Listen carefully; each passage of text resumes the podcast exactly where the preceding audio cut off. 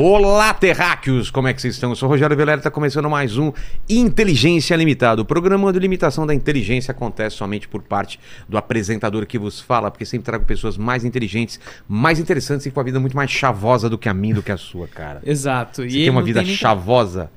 Cara, eu não, eu sou metaleiro, né? Mas o que, que é chavoso? Você está ligado? Eu sei. É que ele gosta sei. de chaves. Isso, Você isso, entendeu? A gente gosta de chaves. Não, cara, o não cara é que. É aquele cara que faz chave, não é? Aquele é chaveiro, ah, é cara. chaveiro. Ah, E então você?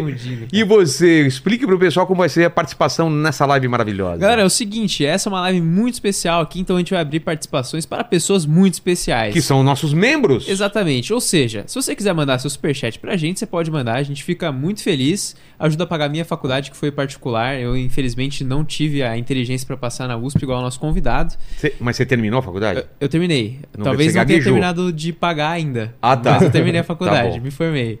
É, mas a gente vai dar preferência aí pras perguntas dos nossos membros que já estão Exato. mandando pergunta pra gente lá no nosso grupo do Telegram. Então, se você quer participar de todas as nossas lives, torne-se membro aí imediatamente. Fechou? Fechou, fechou. E falando com você em casa agora, ó. Se você não se inscreveu no canal, você tá marcando memo. E vamos falar aqui com o Thiago, que é o seguinte. O Paquito, eu peço pra você explicar pra ele antes a parada, mas você não explica nunca. Tem que explicar no ar, né? É, tem que Qual é o meu um pouquinho defeito? ao vivo, Você né, quer cara? me constranger. Exato. Então fala pra ele é qual é o meu seguinte, defeito. Thiagão, o Vilela é um cara extremamente interesseiro. É. Esse que é o problema dele. Eu só trago pessoas aqui pra ganhar presentes, cara. Justo. E eu precisava do meu presente inútil pra colocar nesse cenário. Você trouxe? Trouxe, trouxe. Aliás, sim. obrigado por ter vindo. Imagina. Estamos tentando marcar faz tempo. Graças a Deus deu certo. Vamos bom, lá. Vamos Obrigado. Trocar, vamos trocar uma ideia legal. Vamos, obrigado aí. O que, que você trouxe? Então, antes de tudo, eu queria falar que Já chavoso- gostei da Opa. sacolinha aqui, olha aqui, ó. Aí, ô, Paquito, aprende, cara. Olha só. Credo. Credo que, ô. Então, você tava falando do Chavoso, teve gente que me perguntou se Chavoso é o seguidor do Hugo Chaves. É, pode ser também, né? Ou Pode do ser. Chaves, né? então, bom, o presente que eu trouxe é um birimbau, Olha que legal, uma miniatura Salvador. do birimbau, ó. diretamente de Salvador, do Pelourinho. E aí, qual é a história por trás dele? Exato, qual que é? A história é um pouco triste. Eita, por quê? Eu fui pra Salvador. É até engraçado contar essa história também. Eu ficava com o moleque aqui em São Paulo, né? Fui pra Salvador, pensando no moleque, falei, vou levar um presentinho, uma lembrancinha pra ele, né? Aí quando eu cheguei aqui, ele simplesmente tinha voltado com a ex dele, né? Peraí, peraí, peraí. Você não, ele não avisou e. Não avisou, e- é, ai, nem me faz. Ah, cara, Aí eu voltei todo faz. feliz, né? Ah, vou entregar uma lembrancinha pra ele. Ah, um birimbau. Não, já começa por que eu trouxe um birimbau, não sei, mas tudo bem, né? Aí eu marquei de, de. Ah, vamos sair. Pai, ele falou, então não dá, eu voltei com a minha ex. Eu. Ah. E aí eu fiquei com o birimbau lá em casa até hoje. Isso já faz uns três meses. Esse birimbau? Esse birimbau. Então esse birimbau você está trazendo porque ele traz lembranças ruins. Exatamente. Então você está exorcizando aqui. Vai ficar no Exato. cenário como símbolo É desse amor não correspondido e que você tá numa melhor hoje, não Tô, tá? tô, tô. então chupa, sei lá como chama o cara aí, né? É Mas o cara, o cara, o cara era bi, ele voltou a ser É. hétero, o que que era o lance? Não, ele é, ele é bi, no caso. É? É. É Mas- que nem o nosso amigo aí, o, o, o- o Paquito, né? É, sou bagunceiro. O, o, ba- o Paquito é o que a gente chama de bagunceiro. É o que, que significa isso? É o cara, ele gosta da bagunça. Ele Ah, não é tem... tipo eu, então. É, você. É, eu não tenho não pudor tem, nenhum. não tem Exatamente. Olhou, olhou, sorriu, é mandioca, Mandioca no bombril, eu sou assim também. Tiago, mas de onde vem então o, o apelido chavoso? então, chavoso, né, significa... É uma gíria, né? Estiloso, né? É, é, é tipo isso, né? Eu Uma sou do ABC. Do ABC a gente falava chavoso também. É, é, é uma gíria bem aqui de São Paulo mesmo, né? Inclusive eu não sabia disso, eu fui saber disso quando É? eu viajei pro Rio, né? Pela primeira vez, eu tinha uns, sei lá, uns 19 anos. Que eu nu- nunca saí muito de São Paulo, né? E aí quando eu comecei a sair, eu falei, caralho, aqui o pessoal não sabe o que é chavoso, né? Eu falava, né? Chavoso da USP, o pessoal, o que que é chavoso? Eu, caralho. Né? Então, tipo, pessoas de fora de São Paulo, e pessoas mais velhas, é, ou até mesmo pessoas que não são da quebrada aqui em São É. Paulo, às vezes não sabem muito, então eu tenho que explicar. É uma gíria usada muito no meio do funk, né? Aqui de São Paulo. Pode significar basicamente estiloso, né? Mas é, é para se referir a esse estilo que a gente tem específico, né? É. Então, esse estilo de funkeiro paulista, né? De tatuagens, roupas de determinadas marcas, né? Ciclone, Lacoste, Mizuno, é, boné, então, correntes, né? Então é, é isso, esse, esse estilo específico aí que nós tem é o chavoso. E como que eu ganhei esse apelido, né? Não fui eu que criei pra mim mesmo, me deram. em 2019, né? Foi quando eu comecei esse trampo que eu faço é, nas redes, fora das redes também, né? De palestras. Eu entrei na USP em 2018, depois a gente vai trocando ideia sobre isso, né, Tá. como que eu entrei, pá. Mas eu entrei em 2018, só fui ficar conhecido um ano depois, em 2019, também foi por acaso, não foi planejado, tipo, ah, eu quero ficar famoso. Não.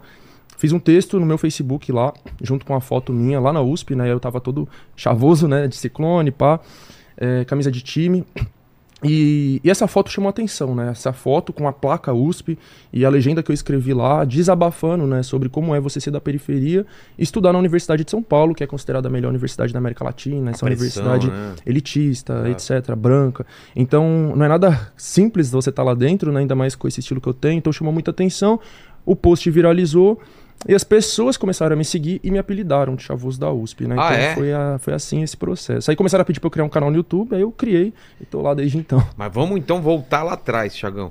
É, você nasceu onde? Na Brasilândia? Isso, eu nasci no Vista Nasceu Alegre. lá, qual que era a tua realidade lá? O que que você. A sua memória mais antiga? Que você já parou pra pensar qual a tua memória mais antiga? É você fazer o quê? Mano, é mais antiga. eu tenho uma memória, só que meu pai disse que isso foi um sonho, né? Sério? Eu tenho uma memória de que eu. Isso era coisa que eu falava quando eu era criança, né? Hoje eu acho que não é verdade, mas quando eu era criança eu falava pro meu pai que uma vez eu botei um colchão na janela e me joguei lá de cima. Colocou o colchão do lado de fora. É que eu morava, tipo, num sobradinho assim, né? Tinha. Ah, você você escorregou no colchão? É, supostamente eu teria feito isso. Meu pai disse que eu Você sonhei. tem essa lembrança. Cara, eu acho, eu acho que é possível, viu, Será? velho? Eu acho que Porque não. olha a ideia legal, cara. eu acho que eu teria me estrepado todo ali, mas. Não, mas sobrado é, não é tão alto, né? Não, era um andar só. Embaixo tinha uma loja e era em cima, né? E aí eles, eu supostamente teria Que caído. louco, cara, você ter essa lembrança, né? É a lembrança E mais antiga, sabe. mas, mas meu pai disse que aí é um sonho. E Então, teu pai fazia o quê? então, aí eu nasci lá na- no Jardim Vista Alegre, é um- Tá. uma das favelas que tem ali na, na Brasilândia, né?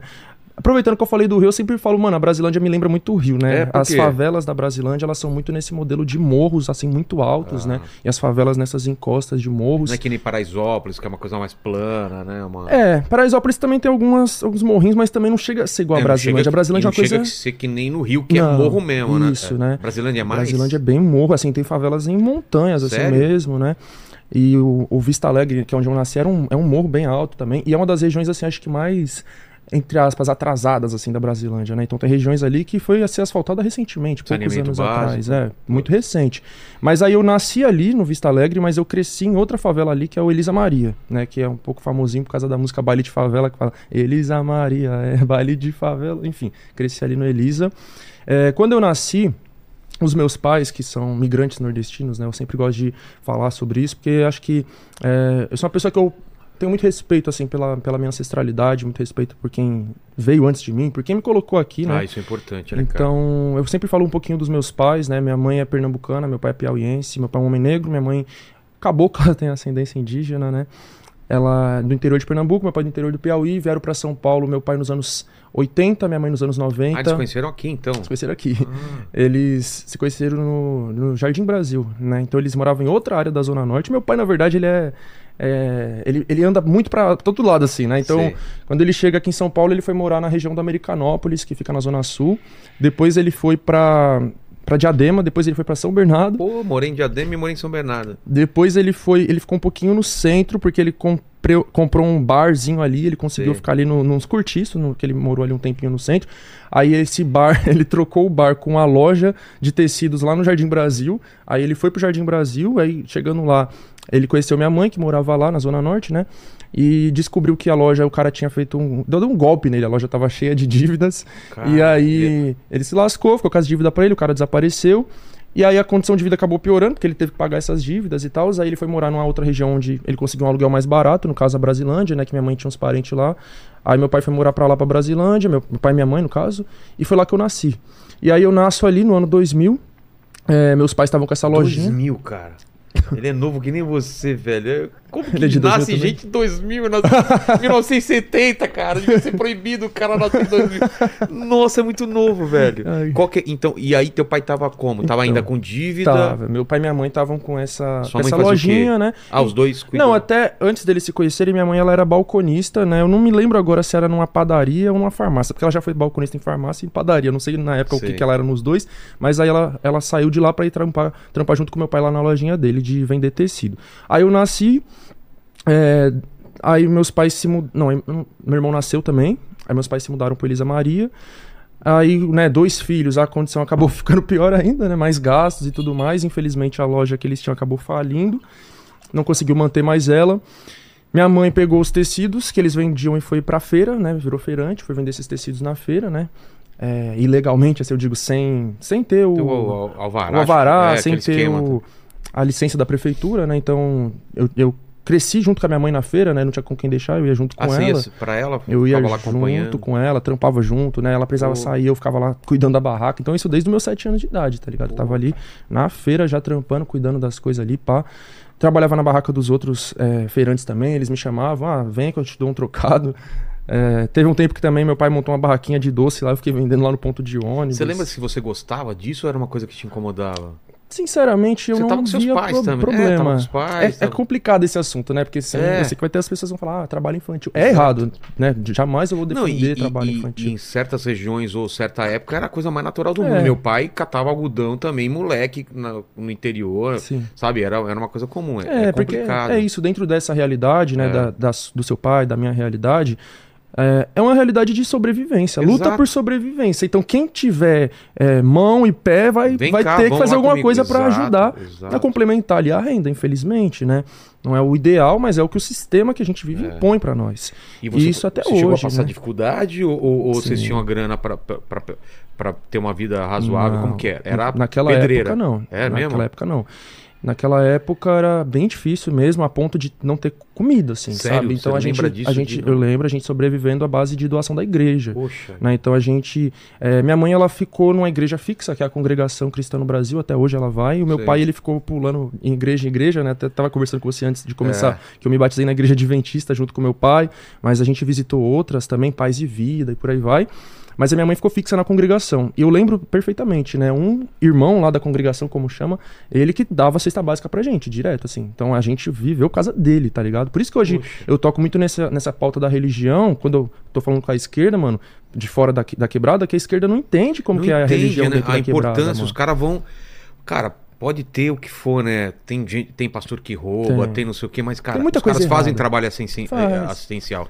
Eu também já passei por dificuldade na minha vida, que era o pastor na minha casa ajudando a gente. Fala, "E, eh, Cara, o que vocês estão precisando, não sei o que. Uhum. E, e faz diferença isso, né? Sim, total. Eles, eles vão na casa, tem as células às vezes, tem, as Tem. reuniões.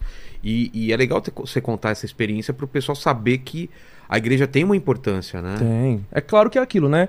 São coisas que não deveria ser necessário. Sim, São coisas o Estado que o Estado tivesse- deveria O fazer. Estado, ele, ele tá indo onde o Estado não tá chegando, Exato, né? Exato. Que é um absurdo, né? Exato. É um vácuo que é deixado. E você, nessa época, você se lembra se você tinha fé ou, ou, ou você Tinha. ia por, por, na igreja por causa dos seus pais e tal? Não, eu, eu tinha, né? Eu fui criado na igreja junto com eles e eu acreditava de fato. É? Eu participava, inclusive na congregação.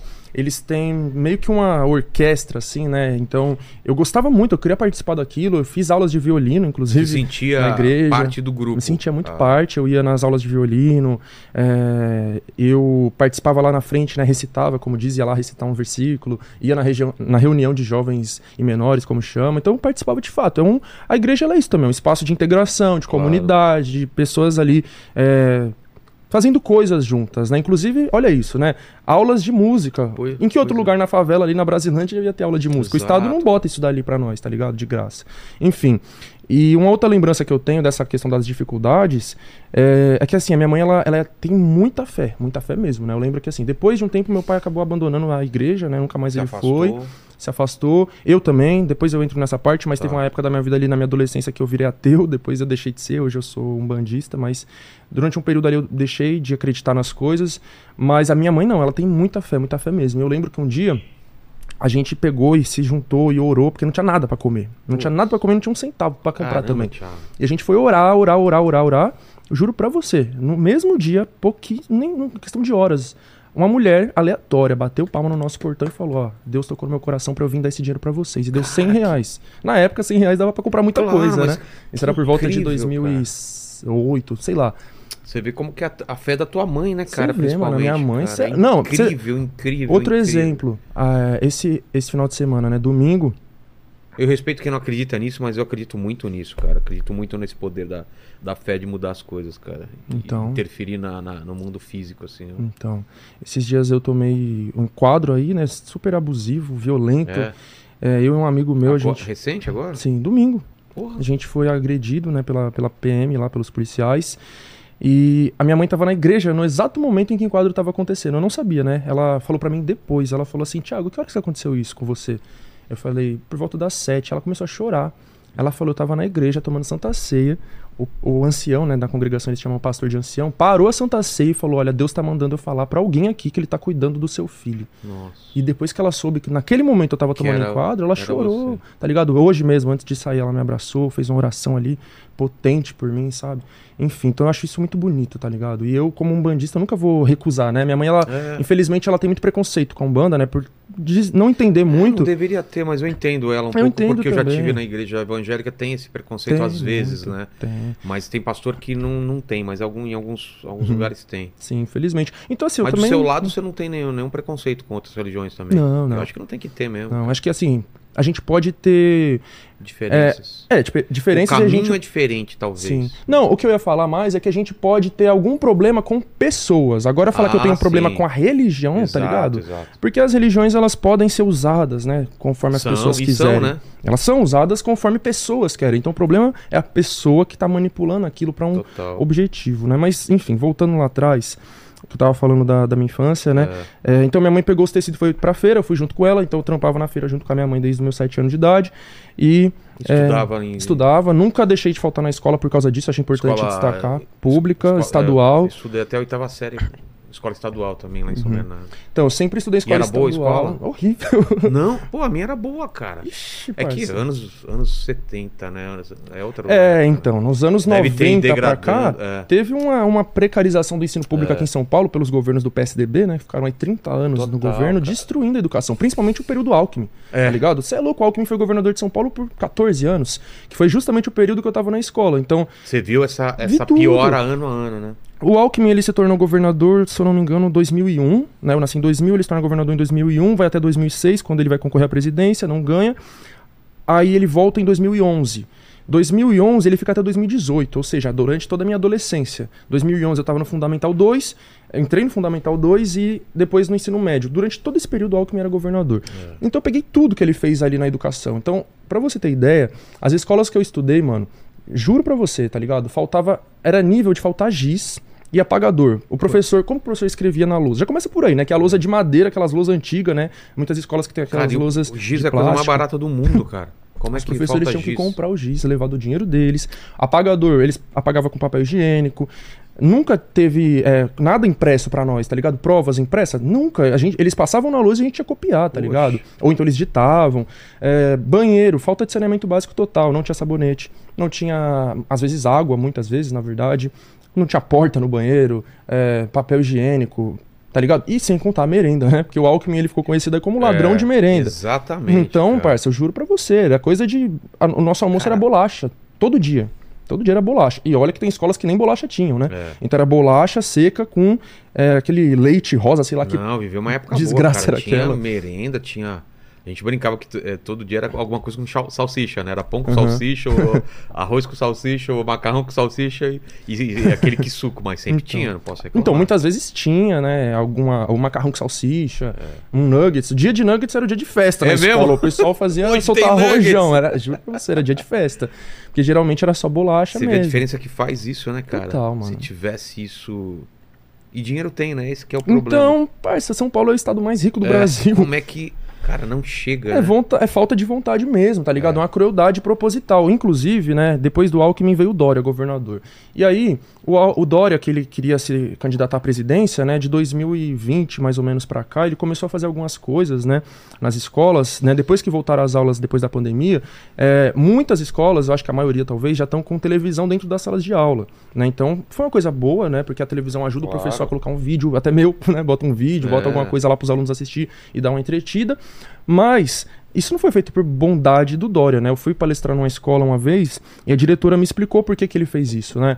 Por dois motivos. O primeiro era para fazer marketing, né, eleitoral, e o outro é porque o estado de São Paulo estava acumulando verbas do Fundeb, né, que é o Fundo de Educação Básica que o governo federal envia para os estados, desde a época do Alckmin, que era acumulado, guardado esse dinheiro. Ele não investiu propositalmente, porque ele não quis. E aí o dinheiro ficou parado. E aí o, Alckmin, o Dória tava lá e pegou, investi- aproveitou e investiu esse dinheiro. Cara, que absurdo, velho. Então você vê, eu falei, caralho, já poderia inclusive ter televisão nas salas de aula desde a época que eu tava na escola. Mas não tinha, por quê? Porque o vagabundo que tava lá e que lamentavelmente agora é o vice-presidente, né? Isso aí foi uma coisa que eu fiquei assim, até hoje eu não aceito isso, apesar de ter votado criticamente no Lula no segundo turno, isso aí eu nunca aceitei, o fato dele botar o Alckmin pra ser vice. Mas enfim, então eu peguei tudo isso na escola, tá ligado? Então eu estudei nessas escolas precárias, outra coisa, material didático, livros e apostilas, né? As apostilas sempre chegaram, né? Mas os livros didáticos nunca chegou na minha escola, né? E se chegava, era um livro pra sala inteira, tá ligado? E, e eu tô falando isso porque agora eu tô na USP, tô fazendo licenciatura, né? Inclusive a USP, que é uma universidade estadual, É. é uma contradição que eu aponto pros alunos na minha- nas minhas palestras. Eu falo, a USP é uma universidade pública estadual, a escola de vocês é uma escola pública estadual. O mesmo governo do estado, a mesma Secretaria de Educação que administra a USP, administra a escola de vocês, faz a escola de vocês ser isso e faz a USP ser a melhor universidade da América É. Latina. Por quê? Quem tá na USP, playboys brancos, quem tá aqui na escola pública estadual, tá pessoas do- pobres, tá negras e periféricas. na USP e os outros que se dão. É, educação básica que se lasque, o foco é, o ensino Quando superior. deveria ser diferente, né? A base da pirâmide é muito mais importante do que esse, esse. Senão até você não consegue que mais pessoas cheguem lá no, no topo, né, cara? Exatamente. Mas, mas você conseguiu estudar mesmo com todas as dificuldades? Você tem uma lembrança boa de estudo ou tipo te- teve, teve que depois tirar o tempo perdido de outra Uhum. forma? Como foi? Mano, na escola não, não tive, não tive estudo de É? qualidade, falo assim, com tristeza, mas com muita sinceridade, né? Chegou, Eu che- chegou despreparado. então, totalmente, pro- pro- totalmente despreparado. Assim, eu sempre gostei muito de estudar, né? É, o meu pai, ele me ajudou muito a ter esse esse gosto pelo estudo, né? Porque o meu pai, a história, basicamente resumindo um pouquinho da história dele, é, como eu tinha falado, ele chegou do Piauí aqui em São Paulo nos anos 80. é, ele era adolescente, eu acho que ele tinha por volta de 13 anos. Não terminou o ensino fundamental, né? Na época era outras nomenclaturas lá que chamava primário, ginásio, pai, ele não terminou nem a parte do fundamental. Porque ele veio pra cá e teve que trabalhar. Na verdade, lá no Piauí ele já trabalhava. Meu pai, ele disse que ele começou a trabalhar no- na roça lá com 6 anos de idade, né? Depois ele vem pra cá, ele vai virar cobrador de ônibus, tudo quanto é coisa ele trabalhou. E aí ele não, não estuda mais. Depois, ah é, inclusive na época, na hora que eu tava falando que minha mãe foi pra feira, o meu pai ele foi fazer o quê? Ele foi ser segurança. Tá. Então minha mãe foi pra feira, meu pai foi ser segurança. É, foi segurança de mansão, tá ligado? Foi segurança de empresa, de tudo quanto Ah, é é? coisa ele trabalhou de segurança, vigia noturno. Então teve muito tempo que minha mãe trampava na feira de dia e meu pai ficava em casa de dia e trampava de noite, né? Porque ele era guarda noturno. E aí, ele conta que teve um dia que ele foi procurar um, um trampo, né, num lugar, acho que ele entregar currículo, sei lá. Foi tentar se é, trampar num, num lugar. E, tipo assim, a pessoa que tava contratando meio que humilhou ele. Porque ele não tinha um fundamental. Falei, você não tem nem fundamental, o que que você tá querendo aqui, tá ligado? E ele saiu de lá tão humilhado por causa disso, tá ligado? Ele falou, mano, eu vou voltar a estudar, tá ligado? E isso foi um impulso pra ele voltar a estudar. Essa humilhação que ele sofreu. E, e ele falou pra mim e pro meu irmão, né? Falou assim, ó, vocês não vão passar por isso que eu Vocês passei vão hoje. estudar e... Vocês vão estudar, vocês vão fazer no mínimo uma graduação, uma faculdade, vocês vão ter um futuro diferente do meu. Então ele botou isso na minha cabeça Oh. quando eu era muito novo. Isso pra mim foi fundamental. ficou na tua Ficou cabeça na minha isso. cabeça. E meu pai cobrava muito que a gente fosse pra escola, ele não deixava faltar de jeito nenhum. Se você for pegar meu histórico escolar, eu juro pra Cara, você, que foda isso, da minha cara. primeira série do ensino fundamental ao terceiro ano do ensino médio, você não vai achar 20 faltas. Todos os anos escolares eu não faltei nem 20 vezes, assim, acho que Cara, isso eu acho muito foda. ele não deixava. E, e ele cobrava muito que a gente tirasse notas boas. No meu boletim não tem nenhuma nota abaixo de, de Que 7, eu matérias você gostava mais? Hum, então, no Exatas, fundamental eu não me humanas? lembro muito, mas o, o ensino médio era humanas. Acho que no Humanas? fundamental era humanas também, na Também? parte do fundamental 2. Português. Eu lembro que eu gostava muito de história. É, é história. Eu sempre gostei muito de É. história. Aí no, fundamento, no, no médio eu já tive contato com a sociologia, que foi a minha preferida, né? Sociologia e filosofia. Você achou na sociologia, você achou uma, Isso. uma vertente legal pra se aprofundar. É, então, já, já chego aí, só pra fechar aquela parte do, Do teu pai, do meu né? pai, que passou esse valor pra mim e pro meu irmão. Vocês vão estudar, pai, pum.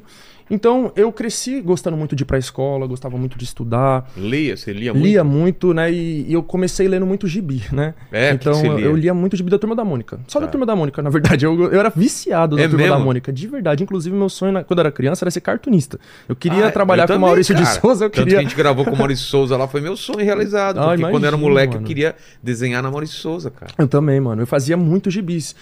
Eu, Você na verdade, desenhava todas as desenhava, historinhas? Desenhava, inventava histórias, inventava personagens. Que você lembra de, tudo, de, de alguma coisa que você criou, assim, de Nossa. personagem? Era super-herói? Era personagem normal? Que Olha, o que eu lembro que eu inventava mais era Pokémon.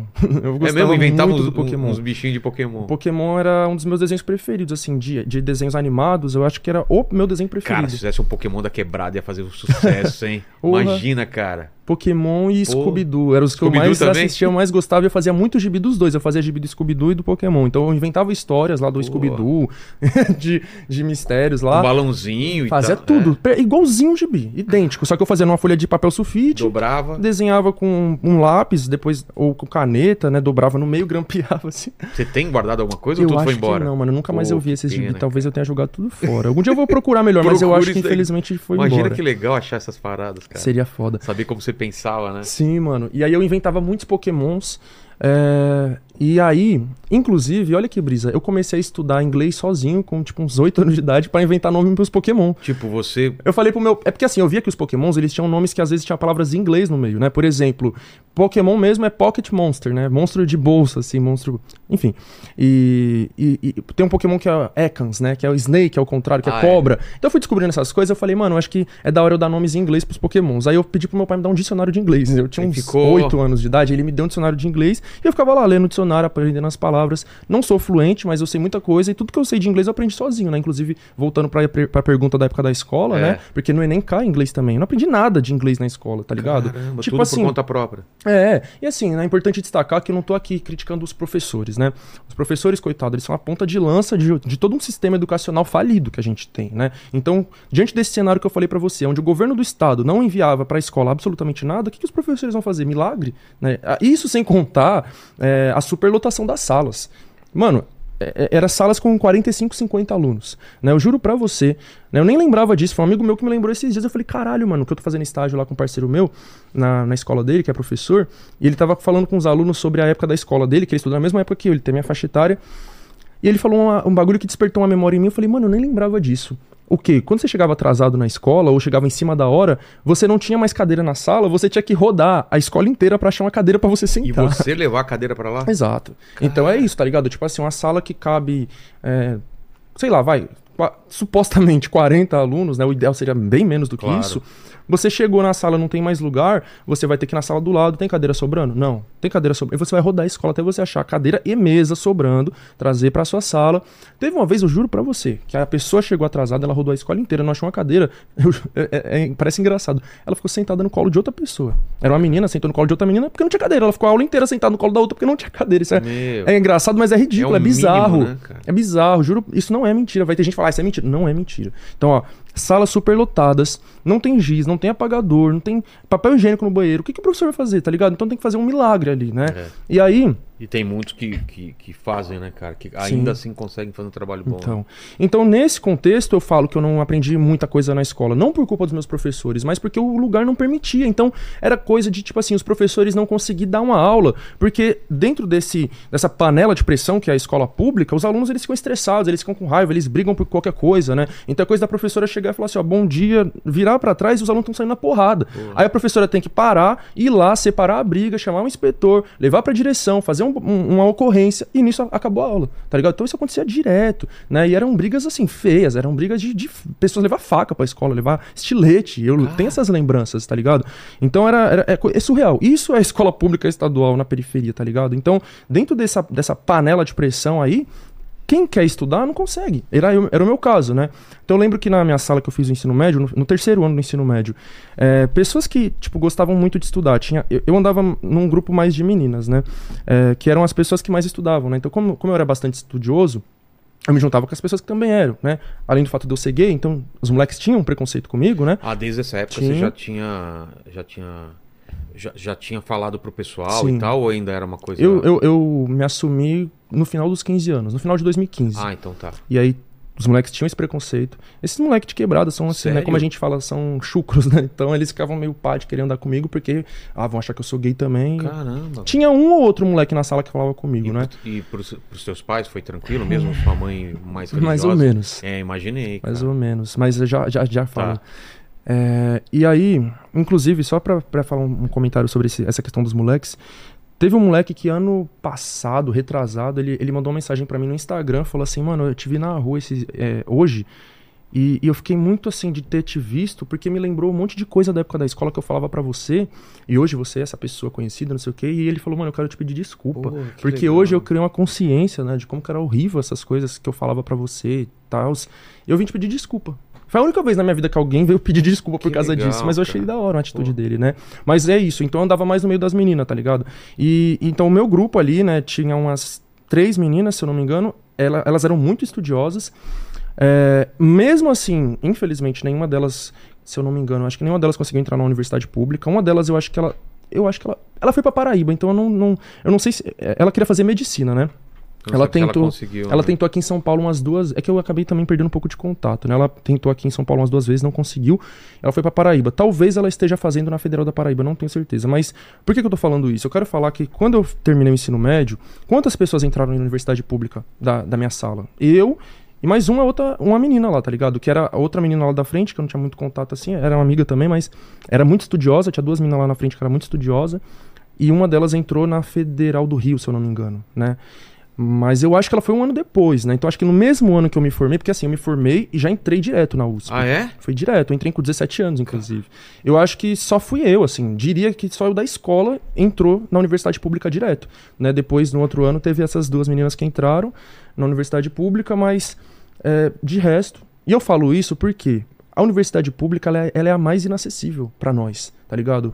O que é muito contraditório, o que É. é muito bizarro, revoltante, isso, né? tá ligado? Pessoas a que saíram. particular é, é acessível, mas é cara, e a, a- a estadual, a pública, deveria ser acessível. Então, né? É a Pessoas. mais difícil, é a mais concorrida, né? Sim. Pessoas que saíram da minha escola e foram pra particulares dessas mais, entre aspas, acessíveis, Sei. tiveram algumas, tá ligado? Agora, pras públicas, é isso, É, três. mesmo assim. as, as acessíveis são caras, né? É, Não tem faculdade barata, barata, né? é, É- é- já é, É. Uma, uma grana. exato. E, e você, desde, desde que começou a estudar pra valer, você, você focou na USP? Ou você tentou várias e entrou na USP? Como que foi? Então. é, Qual era a tua ideia? A ideia era a USP mesmo? Não. Não? Não, porque assim, a USP, ela, ela sempre foi uma coisa muito distante da minha É isso realidade. que eu queria falar. Muita gente fala, desencana, cara, você não vai entrar na USP, não é? Na Deve ter ouvido realidade, isso pra caramba. Pior que não, sabe por Não? quê? Porque as pessoas ao meu redor não sabiam o que era USP. eu não sabia o que era USP. Os caras não tinham nem ideia da dificuldade não que era. sabe o que é USP, tá É. A maioria da população tem ideia do que é USP, até mesmo quem mora do lado. Ali do lado da cidade universitária, no Butantã, tem uma favela que é a São Remo.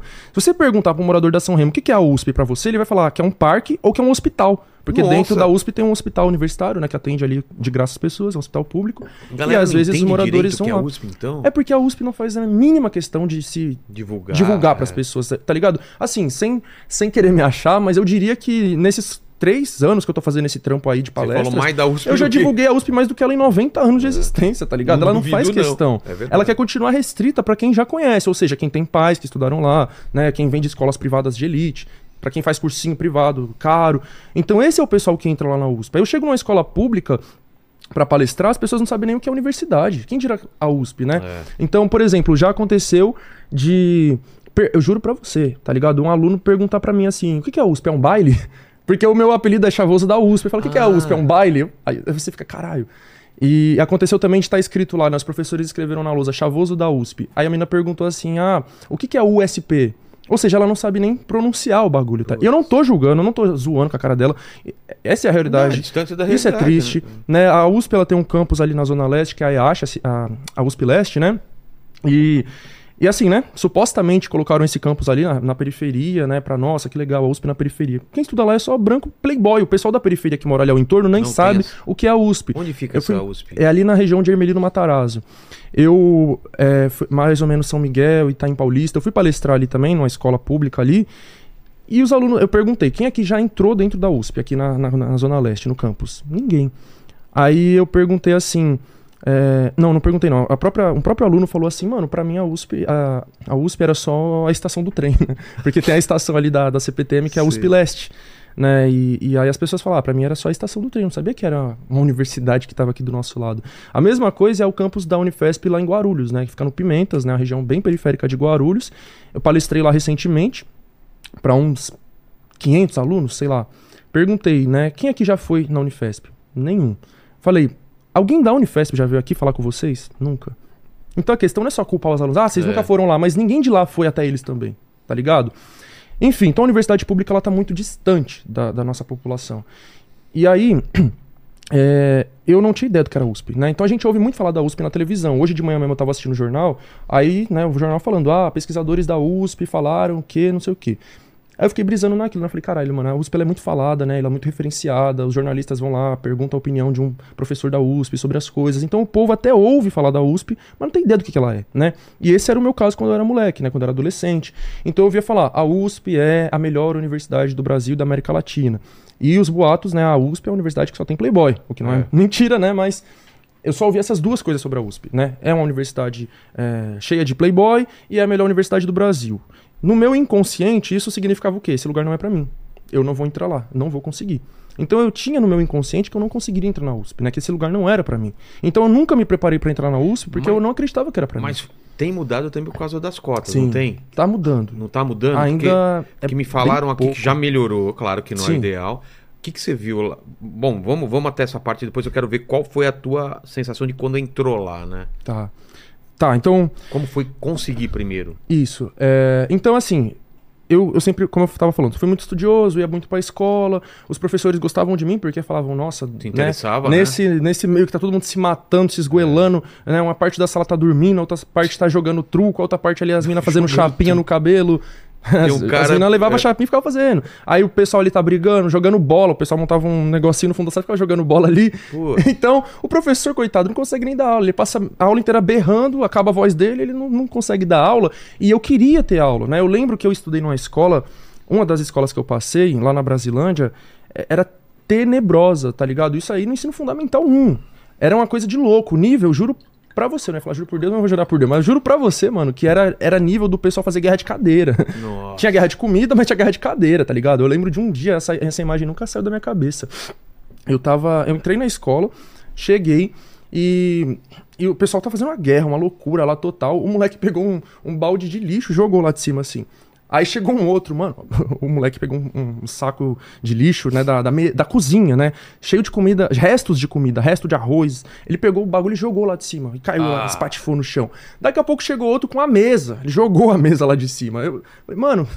Aí eu entrei na, na- Outro dia, né? Entrei na sala e o pessoal correndo pra lá, correndo pra cá, gritando, se batendo, zoando. E eu sentado. Inclusive, foi a primeira vez na minha vida que eu sofri homofobia, foi na quarta série. Eu tinha 10 anos de idade. Por eu ser assim, né? Eu tinha esse perfil, eu era mais. é, na época era bem quietinho, né? Eu gostava de estudar, eu queria fazer tudo, pai, pôr umas lições, e o pessoal me tirava de trouxa. Você é trouxa, Thiago, você quer fazer lição? Todo mundo zoando, os moleques querem jogar bola, eu não gostava muito também. Na verdade, nessa época eu até gostava, depois que eu fui deixando de gostar, mas. é, enfim. Então, nesse contexto, eu era esse aluno mais certinho, assim, né? CDF, né? É, os, os moleques me chamavam de viado, de, de, de boiola, de bicha, de não sei o que, isso na quarta série. Então foi ali que eu comecei a sofrer, sofrer homofobia sem nem saber que eu era gay, eu só fui descobrir isso é, depois, né? Mas, enfim. É, e aí eu lembro um dia que eu tava aqui sentado, todo mundo correndo, zoando, fazendo uma algazarra total, e o professor lá de boa, assim. E ele tinha passado um texto na lousa, né? E depois ele sentou na, na mesa dele e ficou lá. Aí eu, eu comecei a ficar com raiva. Eu falei, mano, eu quero, quero copiar o texto, eu quero fazer a lição. O pessoal tá correndo na frente da luz, o professor não faz nada. Aí eu fui, né, falar com o professor. Eu falei, professor, você não vai fazer nada? Vai deixar o pessoal ficar fazendo essa zona, né? Inclusive também por isso o pessoal não gostava muito de mim, porque eu ia lá e cobrava. É. Ó, professor, o pessoal zoando aqui. Aí ele falou, ah, para de ser besta, você quer fazer lição? Fica sentado aí, cara. O professor falou isso Nossa, pra mim Ele já tinha desistido. já tinha desistido. Aí eu falei assim, mano, aí eu sentei na minha e fiquei lá também, tá ligado? Então é, esse era o contexto, né? E aí, é, quando eu cheguei no segundo ano do ensino médio, eu, eu sabia que no ano seguinte eu ia fazer o Enem. E aí eu falei, bom, deixa eu dar uma olhada aqui no Enem, porque eu nunca tinha visto na minha vida, né? O que também é um absurdo, porque nas escolas particulares os alunos, desde o sexto ano aí, muitas vezes estão já fazendo simulados pro Enem, já estão se preparando pro Enem, ou minimamente sabem o que é o Enem. Eu cheguei no segundo ano sem nunca ter visto o Enem na minha vida, né? Então, o meu pai, ele colocou na minha cabeça que eu ia fazer uma faculdade, mas ele não me deu informações, né? Como eu vou fazer, né? Isso aí eu fui descobrir depois, sabia que eu ia fazer o Enem, não tinha pretensão de fa- fazer a FUVEST. Aí eu peguei o Enem, né? Olhei lá na internet e eu falei assim, caralho, isso aqui é o Enem? Eu fiquei chocado, mano, porque, tipo assim, dentro daquele contexto que eu tava, né? Onde ninguém queria saber de nada, só do fato de eu copiar o texto da lousa, os professores falavam pra mim, nossa, você é o melhor aluno da escola. eu ficava me achando, falei, cara, eu sou o melhor aluno da escola. Por quê? Porque eu copiava os textos da lousa, né? E era minimamente comportado. É, E aí, eu que fui olhar a prova do Enem com essa cabeça, né? De que, ah, eu sou o melhor aluno da escola. Eu não sabia nada, nada, nada, nada. A parte de química é, é como se eu estivesse lendo árabe ali, o chinês, eu não entendi nada. Isso segundo ano do ensino médio. Eu falei, mano, a minha Caramba. defasagem é, é absurda. Eu não sei coisas do ensino fundamental, tá ligado? Te bateu um desespero. Bateu um desespero. Eu falei assim, mano, o que, que eu vou fazer? E pra tirar esse tempo perdido. A primeira coisa que eu falei assim, bom, vou começar a estudar sozinho. Porque assim, eu sou autodidata também, né? Pelo menos desde criança eu sempre gostei de estudar. Eu estudava muito sozinho justamente por ter vindo desse contexto, né? Acho que é- o contexto me forçou a ser autodidata. Eu quero estudar, o contexto ao meu redor não é propício pra isso, eu vou ter que fazer isso sozinho. Então eu falei, mano, vou começar a estudar pro Enem sozinho. Fui na biblioteca, peguei um livro de química, que é onde eu tinha mais defasagem, comecei a estudar química sozinho do zero. Fui lá, o que que é um átomo? O que, que é uma ligação iônica, carbônica, o que é uma tabela periódica, eu não sabia nada, nada, nada. Fui estudar do zero e aprendi muita coisa. Lógico, não fiquei ótimo, mas deu pra ir bem relativamente no Enem. É, e eu fui estudar todo o resto, né? Comecei pela química, física, inglês também, uma defasagem também, mas eu tinha já estudava algumas coisas sozinho, como eu falei, né? É, enfim, tanto é que eu, se eu não me engano, eu acertei todas as cinco questões do Enem de inglês. E aí eu fui estudando, sozinho, sozinho, estudando, papapá, papá. Terceiro ano do ensino médio, um dia eu tava andando lá numa rua e aí eu vi uma placa lá, cursinho popular, né? Cursinho, na verdade, cursinho comunitário gratuito pré-vestibular. Aí eu fiquei interessado, né? Tinha um WhatsApp lá, eu entrei em contato. E aí eu me inscrevi, né? Então era um cursinho popular, cursinho gratuito, pra quem não conhece, é um cursinho Ah, preparatório. gratuito? É, existem muitos cursinhos Pô, populares, não né? sabia. São esses cursinhos que E preparam é o pessoal bom? para vestibular, sim, sim. Pô. Então tem muitos, é. Até fiz um post, alguns posts no meu Instagram algumas semanas, acho que mês passado, com várias recomendações de cursinhos aqui em São Paulo e na região metropolitana, né? Então tem bastante. São cursinhos gratuitos, né? E aí eu me inscrevi, comecei a frequentar, porque também eu percebi que eu, apesar de ser autodidata, né? Eu não, não sei, não tem como você aprender tudo sozinho, né? O professor, ele é necessário. Claro. Principalmente para corrigir uma redação. Não tem como eu corrigir minha própria redação, né? É. Como que eu vou saber onde que Fica eu sem errei? parâmetro, né? É, então eu entrei nesse cursinho popular, foi muito bom Foi pra bom pra mim, caramba, então. me ajudou bastante. E aí eu fiquei é, no terceiro ano do ensino médio conciliando muita coisa, né? No- no- na parte da manhã eu ia pro, pra escola, né? Terceiro ano do ensino médio. Inclusive, uma outra coisa sobre a defasagem do ensino público, né? Que naquela época, isso eu tô falando de 2017, é, tinha um problema muito grave de falta de professor. Ainda tem, né, de certa forma, né, mas agora eles, eles fizeram outras coisas para mexer com isso, daqui a pouco eu falo, mas ba- basicamente, é, hoje a grande maioria das escolas estaduais elas viraram escolas de tempo integral, né, e assim, isso foi uma desgraça, a forma como isso foi feito foi terrível, pelo, pelo Dória e Rodrigo Garcia, mas que na verdade vem da época do Alckmin também, foi ele que inventou isso. Em 2012, o PEI, Programa de Ensino Integral, mas o Dória e o Rodrigo Garcia começaram a implementar bastante em 2019. É, e no PEI, eles evitam ao máximo que se tenha aulas vagas, né? Então, se tá faltando um professor, eles vão pegar qualquer professor para ocupar aquele tempo, né? Então, assim, né? Faltou um professor de matemática, não vai ficar é, aula vaga, como era na minha época, 2017. Então, eles vão botar um professor de educação física ali na aula de matemática para fazer qualquer coisa que seja. Só para entreter os alunos né, naqueles 40 minutos que são a aula agora, 45 eu acho. Enfim, antes era 50 minutos na, quando eu estava no ensino médio. Então eu tinha esse problema das aulas vagas, né? Eu, eu estudava meio período, né? Não era tempo integral. Seis aulas, das sete da manhã até meio-dia e meia, todos os dias. Pelo menos três dessas seis aulas eram vagas. Pelo menos. Tá, não vou falar pelo menos três, pelo menos duas das seis, todos os dias eram vagas. O que significa isso? Não tinha professor, a gente ficava sem fazer nada. Né? Às vezes tinha algum professor substituto que vinha ali, ali para passar o tempo, mas muitas vezes era tipo assim, um inspetor que ficava na porta da sala enquanto a gente fazia dormia, jogava baralho, né? Ou então vai para pro pátio, vai pra quadra, fica aí, aleatório na escola, né? É, esse problema se dá também, né? Porque é, desde 2013, se eu não me engano, ou seja, 10 anos, não tem concurso público para professor no estado de São Paulo, né? Mais uma vez, Alckmin, em 2013, parou de fazer concurso para professor. De lá para cá, não tem contratação de novos professores por concurso. Tem pela chamada categoria O, contratos temporários, né? Essa categoria O é, é basicamente isso, um contrato temporário, precário.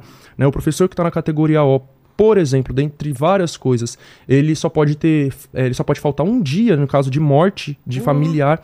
Se morrer a mãe do professor, ele tem o direito de faltar um dia, que é o dia do, do enterro, e no dia seguinte ele tem que estar lá de novo na escola. Senão ele é demitido, né? No ano pode ter por volta de quatro faltas, alguma coisa assim, no ano inteiro. Então a categoria O é, é muito triste, né? E é o que vem de 2013 para cá. Todos os novos professores estão entrando nessa ou em outras categorias semelhantes com contratos temporários precarizados. Então não está atrativo ser professor, ainda mais com esse novo ensino médio, ainda mais com o PEI, o Programa de Ensino Integral. É. Então a educação aqui em São Paulo está indo de mal a pior. E, e- e os professores não querem mais ser professor, né? Então tinha professores que faltavam porque eles não queriam ir, né? Estavam exaustos, estavam doentes, tá ligado? Estavam desanimados. Então tinha muita aula vaga, né, quando eu tava no ensino médio. E aí, quando tinha aula vaga, era isso que eu falei, o pessoal ia zoar, brincar, dormir, conversar, eu ia fazer o quê? Estudar. Então, eu sentava lá no cantinho, botava o fone no ouvido, que era gritaria total, botava o fone no ouvido, pegava o, livro que eu peguei na biblioteca, pegava a apostila que eu peguei de uma doação e ficava lá estudando. E o pessoal chegava em mim e falava, ô Thiago, para de estudar, você vai ficar louco, você não para de estudar. Eu falei, parça, eu vou estudar porque eu quero entrar na faculdade. E o pessoal falava, tá bom. O resultado você viu, né? Eu falei pra você, da minha escola, eu- se eu não me engano, só eu que passei direto pra uma universidade pública, ainda mais pra USP, né? Mas era por causa disso. Todo momento, aula vaga, Thiago tá lá sentado estudando. Educação física, infelizmente não tinha uma aula propriamente. Era o professor jogava uma bola no chão e falava, joguem. É isso. você? Meninos joguem bola, meninas vão pular a corda. Você- E eu ficava lá no canto estudando. Até no intervalo, estudando. Qualquer brecha que eu tinha, eu tava estudando, tá ligado? Então, voltando pra minha rotina, né? Na parte da manhã, ensino médio, na parte da tarde eu trabalhava, né? No terceiro ano eu era estagiário num cartório eleitoral. É, e quando tinha alguma brecha, eu tava estudando também. Não tinha tanta brecha, porque todo momento eu tinha que estar fazendo título de eleitor, cadastrando biometria. Mas quando tinha alguma brecha, assim, né? Eu sentava e estudava. E à noite, de segunda e terça, eu fazia um curso de francês gratuito, né? Que é uma coisa que eu acho importante divulgar também, porque é outra coisa que não é divulgada. Existe aqui no estado de São Paulo um programa do governo estadual, não sei de quando que ele é, mas é de bastante tempo, que é o CEL, Centro de Estudo de Línguas. Então é um programa do governo do estado voltado para estudantes de escola pública, né? Que oferece cursos de idioma gratuito. Então tem curso de inglês, francês, espanhol, alguns têm italiano, japonês. De graça, ninguém sabe que isso existe, né? Pô. Eu soube porque uma professora, coitada, professora de francês, idosa, já tinha mais de 60 anos, ela rodava as escolas tudo divulgando isso porque não tinha alunos. Os alunos não sabiam que isso existia, não iam se inscrever. E essa professora foi na minha escola, divulgou, eu me interessei e fui lá fazer o curso de francês. Então eu fiz. Eu, eu ia de segunda e terça de noite, então a minha rotina era essa, né? De manhã escola, de tarde trabalho, segunda e terça à noite o curso lá de francês. Quando que eu estudava propriamente, né? De sentar em casa e estudar. Quarta, quinta e sexta noite, três horinhas eu estudava de noite, por volta das sete até as onze. E sábado o dia inteiro no cursinho popular. E domingo o dia inteiro estudando em casa. Então, respondendo a sua pergunta sobre como que eu fui correr atrás né, É. desse prejuízo, foi assim, Era mano. essa rotina. Intensa, tá ligado? Todo momento que eu tinha, eu tava estudando. Minha mãe falava, você vai ficar louco. Eu falava, E- vou e ficar você louco. morava com seus pais nessa época? Sim. E, e morava numa condição também ruim, por exemplo, né? A gente morava na época num cortiço, eram várias casas no quintal, então barulho, gritaria, né? Estudava que hora? Na, à noite? Que hora que você tinha Então, tempo pra. Quarta, quinta e sexta era de noite, né? Tá. Das sete da noite até as onze mais ou menos. E no final de semana era o dia inteiro, né? Final de semana é pior ainda, né? Porque É. domingo o pessoal tá fazendo churrasco, festa. Exato. Aí tinha uma briga lá. Era foda, mano. Era complicado. Isso sem contar os problemas familiares, né? É. Porque assim, eu falei um lado bem bonito do meu pai, né? Que foi uma pessoa que me incentivou a estudar, mas também tem os problemas familiares. Meu pai, nessa época, ele sofria muito com alcoolismo. Nesse, Poxa. nesse ano de 2017, especificamente, foi um ano bem difícil. Então, é, foi- era muito complicado. Era coisa de eu estar estudando aqui, né? E outra coisa, né? Era uma casa muito pequena que a gente vivia, né? Na época só tinha um quarto. Então todo mundo era no mesmo quarto, né? Eu, minha mãe, meu irmão, meu pai. Não tinha privacidade, né? Eu tava, eu tava aqui estudando. Meu pai tava lá bebendo, daqui a pouco meu pai chegava no quarto e falava, senta aí que nós vamos conversar. Eu falava, mas eu tô estudando aqui. Ele falou, não quero saber. Aí eu tenho que ir lá e ficar lá, conversando, conversando, con- horas, assim. Era conversa fiada, né? Sei, sei. E aí, ai de mim falar que eu não queria. É. Falar, deixa eu sair. Não, não vai sair. E às vezes era até duas horas da manhã jogando conversa fora e eu querendo estudar. Então, era, era triste, era triste. Sem contar que era mais ou menos nessa fase também. Na verdade, foi no ano anterior, né? Que eu tinha me assumido, né? A questão da sexualidade, que daqui a pouco eu entro nisso também. Mas então, ainda tava tendo resquícios disso, né? Da homofobia ali. Tudo ao mesmo tempo. Tudo ao mesmo tempo na minha cabeça. Cara, que E doideira. mesmo assim eu consegui entrar na primeira tentativa e eu nem ten... eu, eu nem, tipo assim, me preparei especificamente pra USP, tá ligado? Porque Ah, assim, é? eu vejo lá que o Porque pessoal. tem, tem, tem um jeito de se, pre- se preparar pra USP, é diferente? Então, é, é que assim, o pessoal que eu vejo lá, eles falam assim, que eles, eles só queriam ir pra USP, né? Então Sei. eles ficaram anos tentando entrar na USP, né? Fizeram três, quatro anos de cursinho, é, cursinho privado pra, Pra- entrar, na, pra na, entrar na USP, USP. né? Porque. Por que eu digo isso? Porque tem as notas de corte são maiores, a concorrência é maior, né? Então acaba precisando estudar mais. É, Só que assim, eu não entrei pela FUVEST, né? Que é o vestibular específico da USP, que eu acho bem difícil. Então, se eu tivesse que entrar pela FUVEST, com certeza eu não teria entrado na primeira tentativa, né? Tá certo que eu não estudei pra FUVEST, eu estudei só pro Enem, são provas muito diferentes, tá ligado? Então, Como que funciona? Eu não entendo. Como que é assim? Tem porcentagens? Como que é? Olha, a? FUVEST, elas são duas fases, né? A primeira fase, ela é de conhecimentos gerais, todas as matérias. São 90 perguntas alternativas. São perguntas bem objetivas, assim, você... Eu fiz FUVEST. Fiz FUVEST, passei na primeira, não passei na segunda. É isso. Uhum. Isso, você precisa saber mesmo o É. conteúdo pra você passar, tá ligado? E de 90 perguntas, eu fui uma negação, assim, na FUVEST, né? Aceitei bem poucas, assim, mas é porque eu não estudei pra FUVEST, né? Como eu falei, o modelo de prova da FUVEST é muito diferente do modelo Enem. Eu estudei pro Enem. Como que é o Né? modelo do Enem? Então, só pra fechar a FUVEST, Ah, tá. né? A primeira fase é isso. Se você passar pra segunda, aí vai ser de conhecimentos mais específicos sobre a área que você quer. O que eu acho nada a ver, né? Se eu quero entrar na universidade É, pra pra aprender, estudar aquilo, como que eu já tenho já que tenho que saber? saber, É. pelo amor de Deus, né? Enfim, sem contar que a redação que eles pedem também é num formato diferente da redação do Enem, né? Enfim, então a- a- aí o Enem agora, né? O Enem ele é dividido em dois dias de prova, né? Então, na época que eu fiz era sábado e domingo. Depois começou a ser num domingo e depois na outra, no outro domingo da outra semana. É, eu, eu esqueci agora quantas perguntas que são, mas são muitas perguntas. O Enem. Enfim, não vou lembrar agora quantas perguntas são. E são várias perguntas de, de quatro áreas que eles dividem, né? E depois tem a prova da redação, que é uma prova separada, né? Então, é, ciências humanas, ciências da natureza, linguagens e matemática. são divididas nessas quatro provas. é, e mais a prova da redação, que vai ter uma nota de 0 a 1000. E aquelas outras provas lá, as outras quatro também, de 0 a 1000. É, e aí, uma coisa que muitas pessoas não sabem é que na hora de, de- de medir a sua nota, eles vão dar pesos diferentes para cada uma dessas provas que eu citei. Isso dependendo do curso que você quer fazer. Como eu queria ciências sociais, a prova que tinha maior peso era a redação, que era peso 3. Isso significa que se eu fosse bem na redação, a minha nota seria mais alta, que foi justamente o que aconteceu. né? Eu tirei 920 na redação. Pô, então, foi isso que... 100 De mil. De mil? 920 Ah, de mil. Claro. Meu. Paqui. Você não passaria, cara. Eu já não passaria. 900 que é de 100? Não, idiota, de mil. Pô, você foi bem pra caramba, velho. Então. e- então foi isso que me botou na USP, tá ligado? Minha nota bem alta na redação, é, que deu uma subida nas minhas notas gerais, né? É.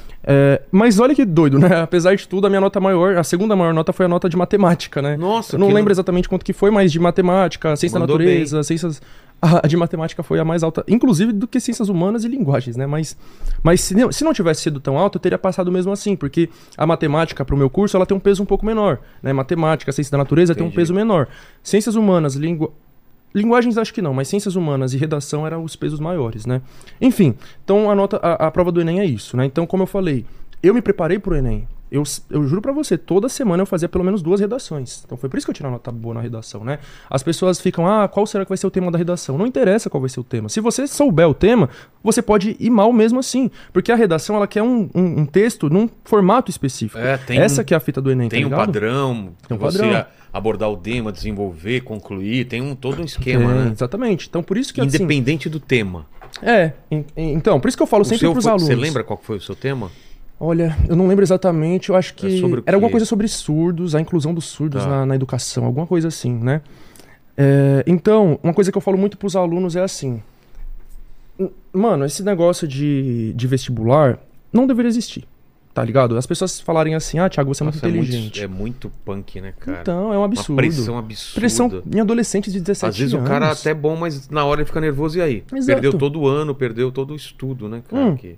Sem contar os imprevistos que pode acontecer, É, né? Você atrasou caganeira. 30 segundos, você não, já não pode de fazer mais a barriga, prova. você passar um nervoso. Então, mano, olha, igual eu falei, pra mim não tinha que Você- existir e você é tranquilo. Na hora da prova você fica tranquilo ou você fica nervoso? Porque eu fico nervoso. Hum, ah, um, pouco. Fica tenso. Fico nervoso, fico tenso. Acho Mas que nada não, que te trave muito, também, Não, é. não me travo, graças a Deus. Mas assim, né? O Enem, ele também ele, ele exige esse preparo psicológico, né? Essa que é a questão.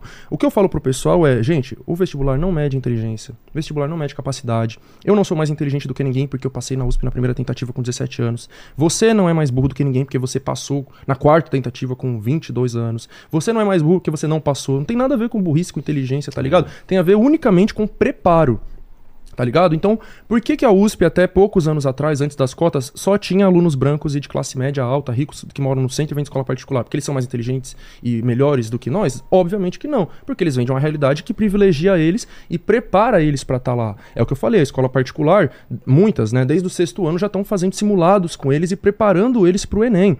Depois eles fazem cursinhos privados, caríssimos. Então eles têm todo um preparo para isso. A gente não tem preparo nenhum. Eu falei aqui qual foi a realidade das escolas que eu estudei, tá ligado? Mas eu consegui passar porque eu sozinho fui lá e me preparei. Então eu fui autodidata, eu tive né, a vontade, eu me inscrevi no cursinho popular. Então eu corri atrás de tudo para que eu conseguisse me preparar não consegui tirar mil, porque, né, de, de, dentro de tudo isso, eu ainda fiz um milagre ali de ter conseguido tirar essas notas e, e passar na primeira tentativa. Foi um milagre isso, tá ligado? Mas é, a questão é essa, é o preparo que a gente não tem, né? E esse preparo, ele exige uma educação básica de qualidade, ele exige um lugar bom para você poder estudar. É o que eu tava falando antes, né? Então eu morava numa casa que só tinha um quarto, todo mundo dividia o mesmo quarto, eu não tinha privacidade nenhuma, porque sequer tinha porta no quarto. Então várias coisas ali que, tá ligado? Não tinha é, um, um ambiente minimamente estruturado, tá ligado? Para eu poder estudar com qualidade. É computador péssimo, tá ligado? Que travava mais do que tudo, internet lenta pra caralho. Então era, era, era nossa senhora, eu fiz um milagre ali com, a- com, com o que eu tinha disponível, né? Então, essas são as questões que a gente precisa ter pra gente conseguir se preparar pra uma prova, né? Então, é, a- a- por isso que eu falo, mano, não tinha que existir vestibular, isso é uma injustiça tremenda, tá ligado? Se numa sociedade futura, onde todo mundo tivesse as mesmas condições, aí talvez, mas ainda assim eu não ia defender o vestibular. Porque o ensino, se ele é público, como que ele tem uma trava ali para as pessoas entrarem? Tem uma barreira, tá ligado? Se ele é público, ele tem que ser 100% público. Não tem que ter nenhum tipo de processo seletivo, tem que ter vaga disponível para todo mundo que quiser. Concordo, cara. É isso. Esse era o ideal mesmo, né? É. E lá fora, você sabe se tem alguma coisa que é assim? Que Tem. É? Aqui na América Latina, a maioria dos países não tem Putz, vestibular. É mesmo? É, aqui a Argentina, por exemplo, é uma referência na, na área da medicina. Muitos brasileiros vão pra lá, pra Argentina, pra fazer medicina, né? Isso é o cara quer estudar lá. medicina pela, É. pelo. Quer fazer consegue. medicina aqui no Brasil, ou você vai pagar 10 mil reais, ou você vai ter que ficar 4, 5 anos fazendo cursinho, né? E aí, inclusive, um aluno de uma escola falou uma coisa muito da hora pra mim uma vez, né? Eu, eu tava falando assim, ó, gente, a universidade pública, ela é de graça e tal. Mas, né, geralmente as pessoas que passam lá são pessoas que fizeram cursinhos caros durante anos.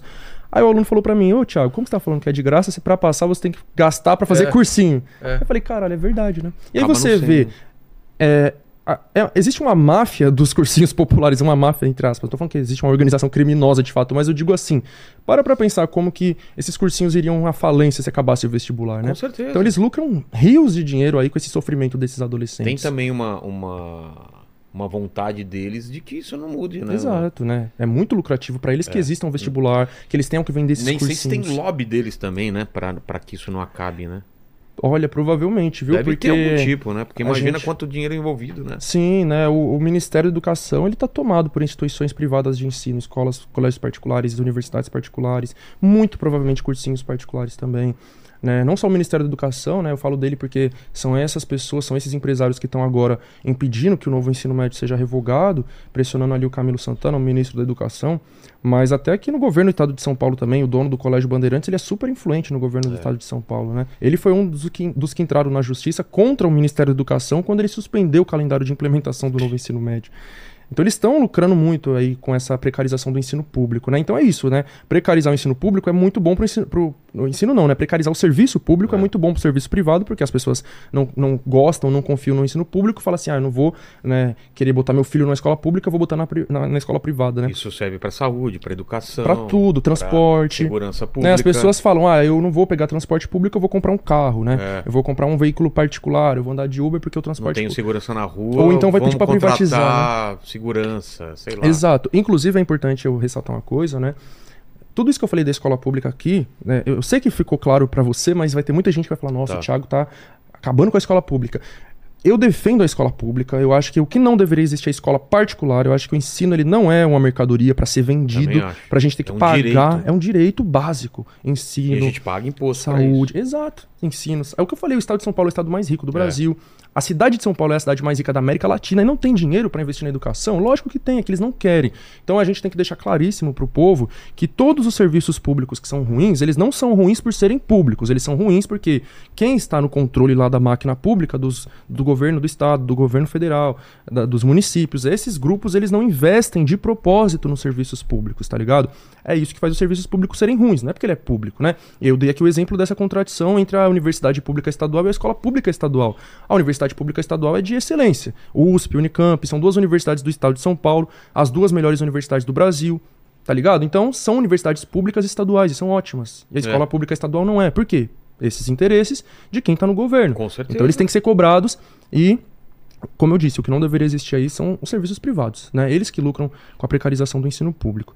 Enfim, é, ficou, ficou, ficou alguma coisinha aberta lá atrás, só que eu não tô lembrado. Vai, você- vai lembrando, mas eu Uhum. quero saber qual foi teu primeiro dia, como foi tua sensação, o que, que você encontrou lá? Você encontrou é, gente com a, a mesma história que a tua ou não, uma outra realidade? Como que é? Eu nunca estudei na USP, então eu não sei como que é a USP.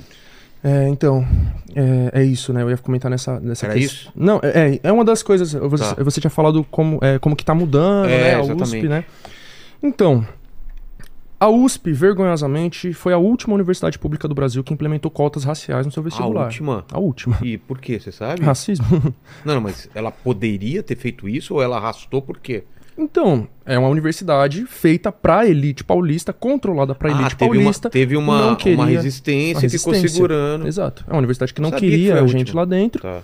E ela só aprovou porque teve muita luta, muita, Muita pressão, pressão. muita greve, alunos que foram presos nessas greves, nessas manifestações. Então foi uma resistência tremenda para aprovar as cotas, né? A USP não queria, né?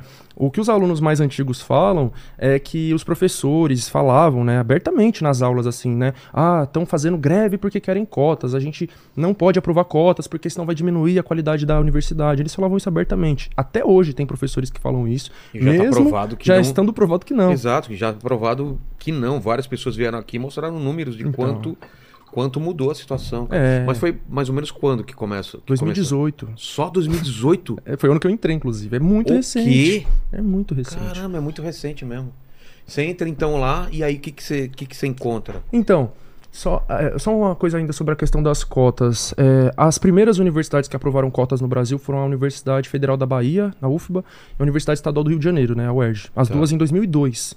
Ou seja, Eu, eu, é, 20 anos. É. Não, 20 não, né? Quase 20 anos antes da USP, uns 18 anos antes. 16 anos. E na época nem existia a lei de cotas, não existia nenhuma obrigatoriedade, né? Porque 2012 é aprovada a lei de cotas, né? Uma lei federal que obriga as universidades federais a, a terem cotas, né?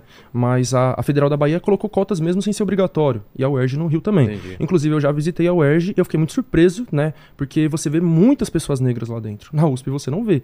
Mesmo com cotas, é extremamente comum eu entrar numa sala de aula com 100 alunos e eu contar nos dedos 5 alunos Mas qual a negros. explicação? Muitas, desde fraudes, muitos alunos brancos que se declaram pardos e pegam Ah. as cotas. é, desistência dos alunos que entram e depois desistem, evadem. é, alunos que só conseguem estudar de noite, né? Então, se você for de noite, você vai ver mais pessoas negras. Entendi. Se você for de tarde, você praticamente não vê pessoas negras porque estão trabalhando, né? Claro. De tarde ou de manhã. É, e outros fatores. Eu não, não tenho um estudo que me explique por que isso, né? Mas Essa mas é tem essa realidade, né? É, enfim. Então, lá na UERJ já foi bem diferente.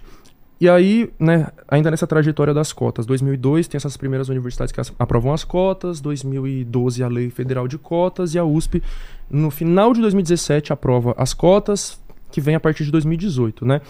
Então ela foi a última universidade que implementou as cotas, mais uma vez por muita pressão, né? Movimento negro, movimento indígena, movimento estudantil fizeram muitas manifestações, greves, piquetes, paralisações, muita coisa. Outra coisa, né? Ainda no governo Lula 2, se eu não me engano, que estava em, em alta esse debate sobre a- as cotas, tiveram é, pessoas muito famosas, né, que fizeram um manifesto contra as cotas, né, inclusive muitos professores da USP. Alguns dizem que se arrependem hoje, né, por terem assinado isso, mas na época eles assinaram uma carta, lá, um manifesto contra as cotas. É, enfim, né, muitos professores da USP, como eu falei. E então teve essa resistência muito grande, né? Por isso que eu falei a palavra racismo. Eram pessoas que falavam, se colocar as cotas vai cair a qualidade da USP, vai perder esse status de melhor universidade, né? Porque vão entrar alunos despreparados, vão entrar alunos que não tiveram, querendo ou não, é fato, né? Não, não tiveram ensino básico de qualidade, mas o que não significa que entrando lá a gente vai estar, né? Vai ser a gente não Tratado vai como café com leite. É. vão ter que tirar, as- vai ter que passar do mesmo jeito, vai Exato. ter a mesma exigência. Aí, Sim, porque, mano, é... outro fator pro vestibular ser uma coisa absurda, né? Porque pra eu entrar no curso de Ciências Sociais na USP, eu preciso decorar a fórmula de Bhaskara, eu preciso decorar a tabela periódica, eu preciso decorar que depois nunca mais vai usar. Exato, o que é uma célula ali, o, o complexo lá de Golgi, quais são. Pra quê, tá ligado? Da hora, é importante ter esse conhecimento. Agora eu ter que decorar isso pra entrar no curso de ciências sociais, É. depois você esquece tudo, tá ligado? Por isso que eu falo que o vestibular não mede inteligência porra nenhuma. Ele só faz você decorar é. uma série de coisas ali que você muitas vezes nem sabe pra que que você vai usar aquilo na sua vida, né? Mas enfim. é, E a realidade, quando a gente entra nas universidades, na USP, é que, mano, a gente corre muito mais atrás do que os, os Playboy, porque eles foram. Eles tiveram um tapete vermelho estendido pra eles entrarem na USP. Eles não fizeram esforço nenhum, tá ligado? Então eles entram desfilando lá dentro e eles não têm uma noção de, de o quão significativo é estar lá dentro, porque pra eles não é. Pra eles é uma coisa natural, né? Estudar na USP pra eles é Provavelmente o pai estudou, alguém da Exato. família já estudou. Estudar na USP pra eles é tão comum quanto, sei lá, tomar água, sabe? E ah, eu vou não, USP. Pra você Pra é gente, uma parça. coisa extraordinária. Por isso que eu falei aqui, né? Eu, é, eu não lembro qual foi o termo que eu usei, mas uma coisa que eu falo muito é que eu caí ali de paraquedas, né? Inclusive, eu acho que eu nem, nem fechei muito essa parte, mas só pra concluir, eu, eu não, não, me, não me preparei especificamente pra USP, eu não acreditava que eu conseguiria entrar lá dentro. Eu acreditava que eu entraria na Unifesp, né? Que é a Universidade Federal de São Paulo, também é muito boa. Pra mim, o meu limite seria isso. Esse, a Unifesp, né? Cheguei aí na Unifesp, ver qual era o transporte que ia pegar pra chegar lá, o tempo que eu ia levar. A USP não passava pela minha cabeça. Apesar disso, quando eu fui me inscrever no SISU lá, né, o sistema de seleção que a USP usava até o ano passado, agora ela não está usando mais o SISU, ela ainda usa a nota do Enem, mas usa um novo sistema de seleção que é o Enem USP, né? Ou seja, quem for fazer o Enem com o objetivo de entrar na USP, não espere pelo SISU, vai ter que se inscrever antes no Enem USP lá no, no, no portal da própria USP. Mas enfim. Então na época lá em 2018 eu me inscrevi no SISU. O SISU dá para você a opção de duas universidades. Na primeira opção eu coloquei Ciências Sociais USP. Eu falei, ah, vou pôr só por colocar, né? Não acreditava que eu ia entrar. Falei, vou pôr aqui só pra ver. E a segunda opção eu coloquei Ciências Sociais Unifesp, crente de que eu iria pra Unifesp. Pra minha imensa surpresa, eu passei na USP. É, entrei por cota de estudante de escola pública, né? Na época eu ainda não tinha muito, muita consciência racial, então eu não quis entrar por cota de, de é, pretos, pardos e indígenas, é a cota racial. Entrei por cota de escola pública. Nessa cota eu passei em segundo lugar, inclusive, né? na primeira chamada. Então, assim, eu não tô falando isso mais uma vez pra me achar. Eu tô falando isso porque eu não acreditava que eu entraria na USP. Pra mim era uma coisa muito distante. Apesar disso, eu passei na minha primeira tentativa, em segundo lugar, entre os estudantes de escola pública, é, 17 anos de idade. Eu falo isso pra inspirar, né? Os jovens que estão no ensino médio, falar, mano, eu posso também. Ele conseguiu, talvez eu consiga. Não significa que todo mundo vai conseguir Claro, também, porque que as pessoas esforço, têm ter- dificuldades diferentes das minhas também, né? A gente não é porque todo mundo aqui é quebrado, favelado, que todos tiveram a mesma realidade. Um cresceu sem o pai, o outro cresceu com a mãe é, usuária de drogas, ali o outro cresceu é, trabalhando 12 horas por dia, né? Enquanto eu já poderia ir pra escola também, né? Nunca Claro. deixei de faltar por causa do trabalho. Enfim, São, são realidades diferentes, né? É. Cada um sabe. Exato. Então, eu é, entrei na USP, né? Agora sim eu cheguei né, na USP. É, não tinha ideia do que me esperava. Eu fiquei muito assustado, né? Foi uma mistura de sentimentos. Fiquei muito feliz, né? Eu falei, mano, isso aqui é a maior conquista da minha vida. É a maior conquista da minha vida, da minha família, assim. Eu acho que é uma coisa histórica pra minha família, né? É, não fui a primeira pessoa da minha família a, a fazer faculdade a fazer uma universidade pública, eu fui a segunda pessoa, né? A primeira foi uma, uma prima minha que mora no Fontales, né? Uma, uma região também periférica aqui da Zona Norte, lá da Zona Norte de São Paulo. Ela, ou seja, uma mulher favelada, branca, entrou em filosofia na Unifesp. Então isso também já foi um espelho pra mim. Eu falei, ó, tá, alguém perto de mim conseguiu. É, mas eu fui a primeira pessoa negra da minha família que entrou na, na universidade pública. E aí, eu, eu não sabia o que me esperava. Eu não tinha ideia do que era USP, tá ligado? A referência de faculdade que eu tinha, além da Unifesp, né? Mas que eu não entrei na Unifesp, eu só passei na frente dela, é um, é um prédio relativamente pequeno, assim. A outra referência que eu tinha era São Judas, que é uma universidade privada, porque eu fiz capacitação lá do, do CIE, né? Que eu era jovem aprendiz. E a capacitação era na, na Faculdade São Judas, que é isso, é um prédio na calçada, você tá andando aqui na rua, tem uma, uma calçada, tem o prédio, você entra, é uma coisa relativamente pequena. Eu nunca imaginei que a USP seria uma cidade, né? Esse É. nome, cidade universitária. Eu nem não tinha ouvido falar cidade universitária. E aí eu descobri que eu ia ter que ir até o Butantã, pegar um ônibus pra entrar dentro da cidade universitária. Meu, quando eu entrei naquilo, eu fiquei horrorizado. Achei que eu tava no Parque do Ibirapuera. Assim, não- Falei, mano, isso aqui é o Parque do Ibirapuera. É enorme, Enorme, muito verde, muita árvore, muito. Aí vários prédios. Eu, eu, eu ia na janela assim, ó, parecendo o, o, o Will Smith lá, no- chegando lá no, na- no bairro lá do tio. Phil lá. Eu ficava assim na janela, parça, chocado, tá ligado? Aí tem lá o Instituto Butantan, um monte de museus. Eu falo, caralho, mano. E, e foi uma coisa muito emocionante, né? Inclusive, como eu entrei lá, eu era menor de idade, meu pai teve que ir comigo. Algum responsável tinha que ir comigo pra fazer a matrícula junto comigo, né? Nossa. E foi o meu pai, né? Isso eu acho que foi muito simbólico, porque o meu pai foi a pessoa que me tanto incentivou pra que eu É, fizesse a faculdade. Fechamento de um ciclo. E ele né, viu o cara? filho dele entrando na melhor da América Total. Latina. Então é, foi muito simbólico isso pra nós dois. Sem contar aquilo que eu falei, né? Meu pai é um homem nordestino que veio pra São Paulo trabalhar, essa leva de imigração dos anos 70, 80, no- eh, 70 e 80, né? E, e essas pessoas que vieram do Nordeste pra cá, a grande maioria continua pobres até hoje. A grande maioria continua morando na favela até hoje, morando de aluguel ou morando em ocupações. É o caso do meu pai, mora de aluguel até hoje, tá ligado? Ou seja, são pessoas que vieram pra cá é, iludidas por uma promessa de ascensão social que São Paulo vende pra fora, né? Essa promessa de que venham pra cá que vocês vão ter melhora de vida, e isso pra 99% é uma mentira. E essas pessoas constroem essa cidade, essas pessoas mantêm essa cidade de pé e não têm acesso a nada do que elas produzem. Geralmente nem elas e nem o filho delas, né? Ali na USP, onde você mais encontra pessoas negras e, e de periferia, são os trabalhadores, né? Então, historicamente, você entrar na USP e ver a gente uniformizado, servindo, limpando, é normal, tá ligado? Agora, ver a gente ali sentado na cadeira estudando do lado do filho de um ministro, do lado de um filho de um político, né? Ou mais ainda, né, dando aula, isso é raríssimo. Sempre foi raríssimo. Agora tá começando a mudar, mas ainda não é a maioria. Mas enfim, então o que eu digo? Pro meu pai, né, essa pessoa, mano, entrar ali comigo e ver eu ali, ó. Pô, deve ter sentido Cê um é orgulho louco, absurdo, né? Pra você deve ter sido Demais. muito bom. Eu tô cara. entrando aqui, eu, eu botei isso na minha cabeça, eu tô entrando aqui pra estudar, não tô aqui pra, sei lá, passear, É. né? Porque às vezes a gente vai num passeio na escola em algum lugarzinho da horinha ali, pá. Eu não tô aqui fazendo um passeio da É pra escola. valer, né? Eu não tô aqui muito menos pra trabalhar, eu tô aqui pra estudar. Esse lugar agora é tão meu quanto várias pessoas que passaram por aqui. Você, parça, cada dia eu descubro mais alguém é, famoso assim que estudou ali na USP, né? Porque igual eu falei aqui no momento, a USP ela foi criada pra elite paulista. É. Ela foi criada pra formar os filhos da elite pra mandarem no país, né? Inclusive a fundação da USP ela vem ali dos anos 30, né?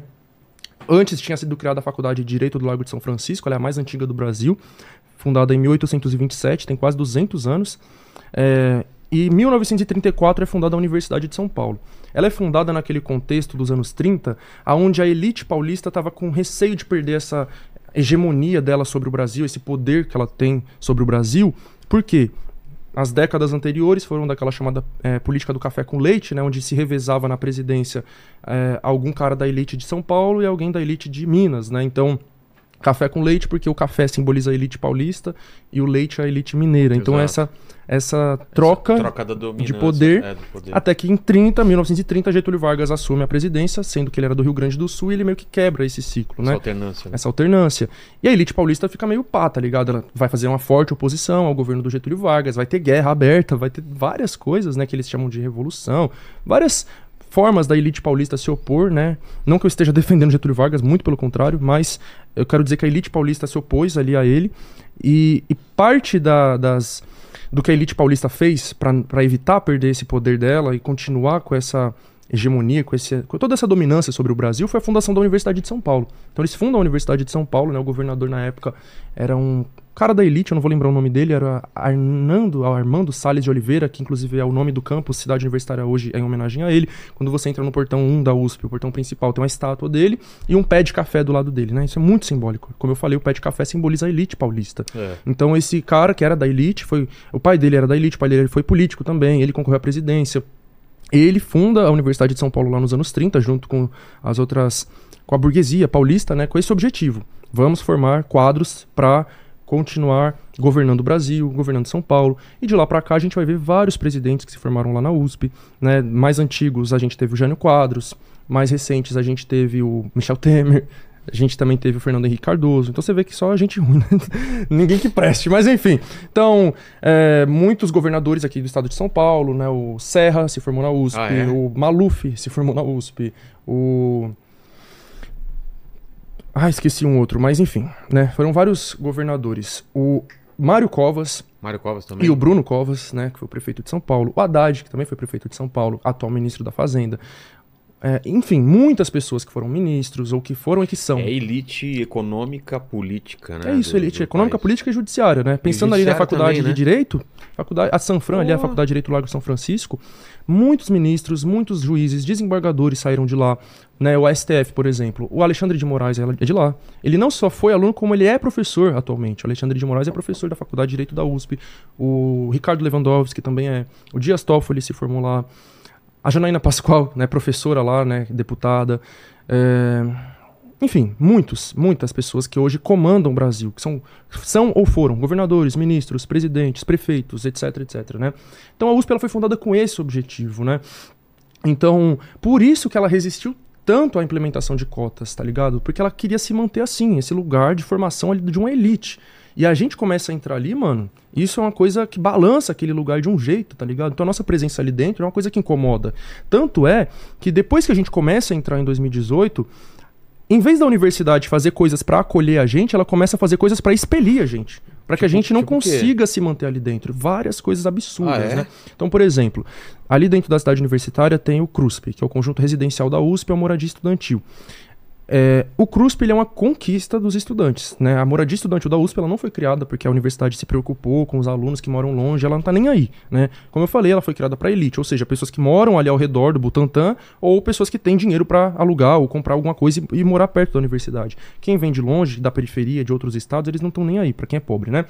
Lá nos anos 60, a USP ia receber atletas para participar lá de Jogos Pan-Americanos, se eu não me engano. Do lado do, do- de onde hoje é o CRUSP, tem uma raia olímpica e tem o centro esportivo, né? E o CRUSP foi colocado ali do lado. Na época, foram prédios construídos para hospedar atletas, né? O movimento estudantil ocupou esses prédios. Falou assim: vocês não vão colocar prédios para hospedar atletas temporariamente enquanto tem alunos precisando de moradia. Então eles ocuparam aqueles prédios, resistiram ali até a universidade ceder e transformar de fato aquilo numa moradia estudantil. Ou seja, o CRUSP ele é fruto de luta. Porém, justamente por isso, por ele não ter sido criado por benevolência ou preocupação da universidade, ela sempre precarizou muito o CRUSP. Ela não investe no CRUSP, né? Em vez de melhorar as condi- condições do CRUSP, só piora. Então, o CRUSP são vários blocos, né? Como se fossem uns prédios de CDHU, assim, eu faço essa comparação, que vai do A até o L, né? Então é o bloco A, bloco B, blá, blá, blá, até o L. Alguns anos atrás, eu acho que 2016, alguma coisa assim, a USP simplesmente expulsou todos os moradores do bloco K e do bloco L. Despejou. Com a desculpa de que eles iam usar aqueles prédios para alguma coisa, não usaram, né, pro que eles disseram que ia usar, os prédios ficaram lá abandonados. Ano passado eles fizeram a mesma coisa com o bloco D, expulsaram todos os alunos, que são assim centenas de alunos do bloco D inteiro, é, falando que ia fazer uma reforma. Essa reforma já está aí durando acho que mais de um ano e meio. Já foram acho que milhões de reais essa reforma. Até hoje, a única coisa que eu vi lá foi um muro pintado. Enfim, né? E os alunos ficaram sem moradia. Além disso, né, além de expulsar os alunos do bloco K e L, os alunos, o movimento estudantil começou a tentar se reorganizar para reocupar aqueles blocos. A resposta da USP foi instalar uma base da polícia militar do lado deles. Então, já circulava dentro da cidade universitária bases móveis da PM desde 2011, que o senhor Alckmin colocou lá dentro. Né? Foi, foi firmado esse convênio entre a Polícia Militar, através do governo do estado, e a Universidade de São Paulo para ter bases móveis da PM dentro da universidade, coisa que não acontecia desde a ditadura militar. Então, desde que acabou a ditadura militar, em 1985, a PM não entrava dentro da USP. Ela voltou a entrar no governo Alckmin para reprimir estudantes, manifestações, greves. No ano de 2011, se eu não me engano, teve mais de 70 alunos que foram presos e torturados. A polícia colocou eles dentro de um ônibus, trancou e num- deixou eles num lugar parado, num calor escaldante, horas e horas e horas. Coisa absurda. Enfim. É, e aí. é, esqueci onde que eu tava. Ah, deu do da- Cruz. da moradia, é, então, aí moradia. eles botaram a base da PM, né? E. E a PM, ela tem feito de dentro da coisas USP. que a USP está fazendo para dificultar a vida de, de- Isso. do- de cotistas e de pessoal que não é da elite. E a PM tem feito na USP o que ela faz na sociedade: reprimido, prendido, torturado, espancado. Tem um amigo meu que foi preso dentro da USP, né? Mais uma vez, essa, essa porra de, de, de drogas, né? Porra que eu digo assim, não da droga em si, do uso, mas a desculpa que eles usam, né? Porque eu tava falando agora do enquadro que eu tomei, né, agressivo, né? Porque um amigo meu tava com um beck para o consumo pessoal dele. A gente foi espancado por causa disso, tá ligado? Dentro da USP, o que mais a gente vê é playboy branco fumando maconha na frente da polícia, na lá- frente da guarda universitária. Eles bolam aqui, eu já vi gente bolando na frente da polícia, fumando, a polícia faz que não vê, tá ligado? Agora esse amigo meu, que é um amigo favelado, tá ligado? Ele foi enquadrado, a polícia pegou ele, bateu nele, ainda prendeu ele, mano. Acusou ele de um monte de coisa, tá ligado? De, de agressão, de resistência, de não sei o quê. Enfim, sendo aluno da USP, né? E, e a universidade faz vista grossa pra essas coisas, eles não se pronunciam, eles não estão nem aí, eles deixam rolar.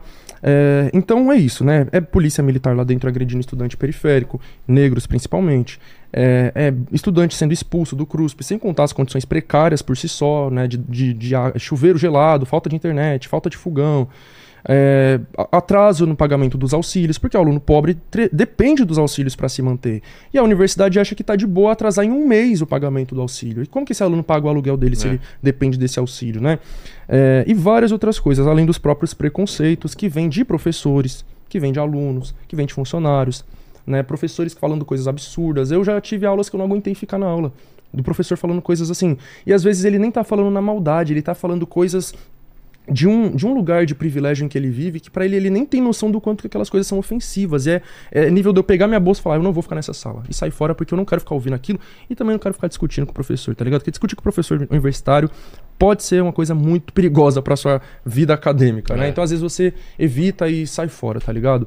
Então, infelizmente é isso, né? A USP ela tem feito várias coisas nesse sentido. Inclusive a pandemia, ela escancarou demais isso que eu tô falando para você. A USP ela tá pouco se fudendo para nós, tá ligado? A pandemia escancarou isso por quê? Porque quando começa a pandemia, se eu não me engano, numa quarta-feira de março de 2020, é, um estudante lá do, da minha faculdade, a FFLESH, ele, ele, ele ele comunicou à faculdade que ele tinha testado positivo para o Covid. A FEFELESH comunicou a, reitoria, comunicou a USP, que comunicou todos os estudantes que na quarta-feira as aulas estavam suspensas e pelo restante da semana, ou seja, quarta, quinta e sexta as aulas foram suspensas. Até a sexta-feira, a universidade enviou e-mails para todo mundo falando: vamos começar aulas online a partir de segunda-feira. Então, não teve uma pausa, não, não deu cinco dias de, de, de, pausa, começaram o ensino online na segunda-feira. Isso é uma coisa tremendamente absurda em muitos sentidos, tá ligado? Porque todas as universidades, até hoje que eu conversei, tá ligado?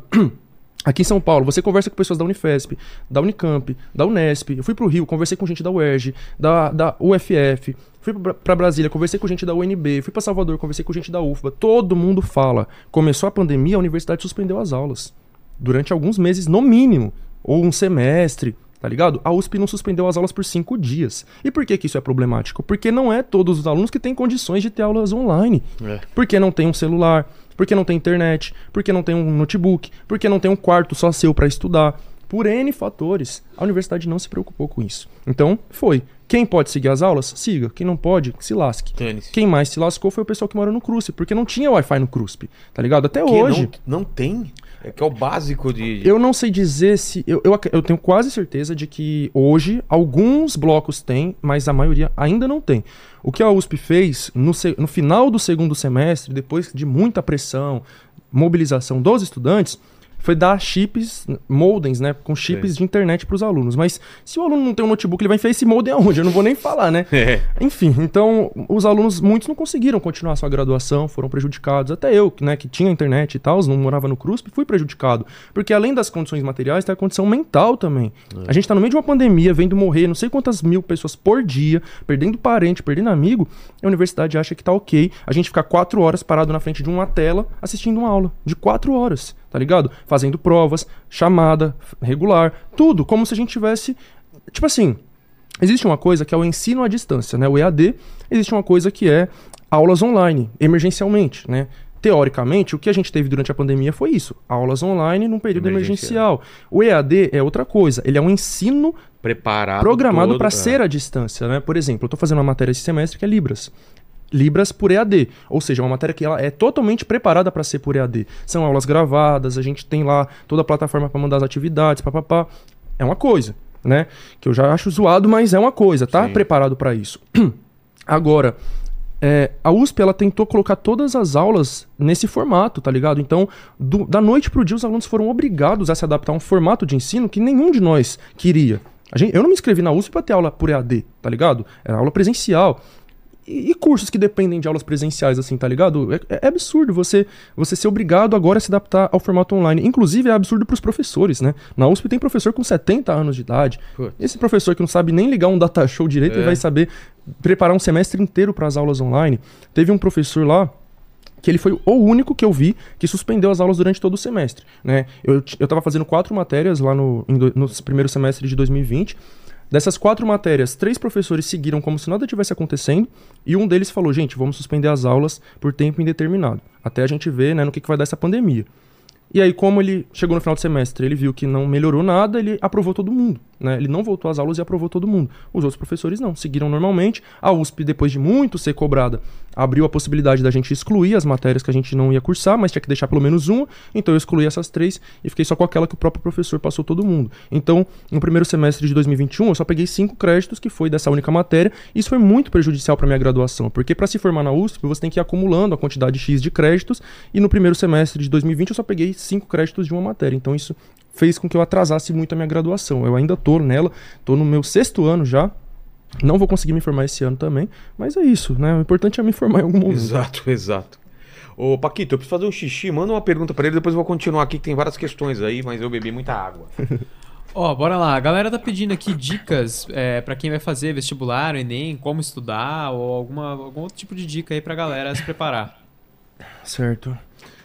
Eu acho que, mano, a gente. É, é igual eu tinha falado, a gente tem que ter um preparo do conteúdo e um preparo psicológico, né? É, o Enem, ele é essa prova muito.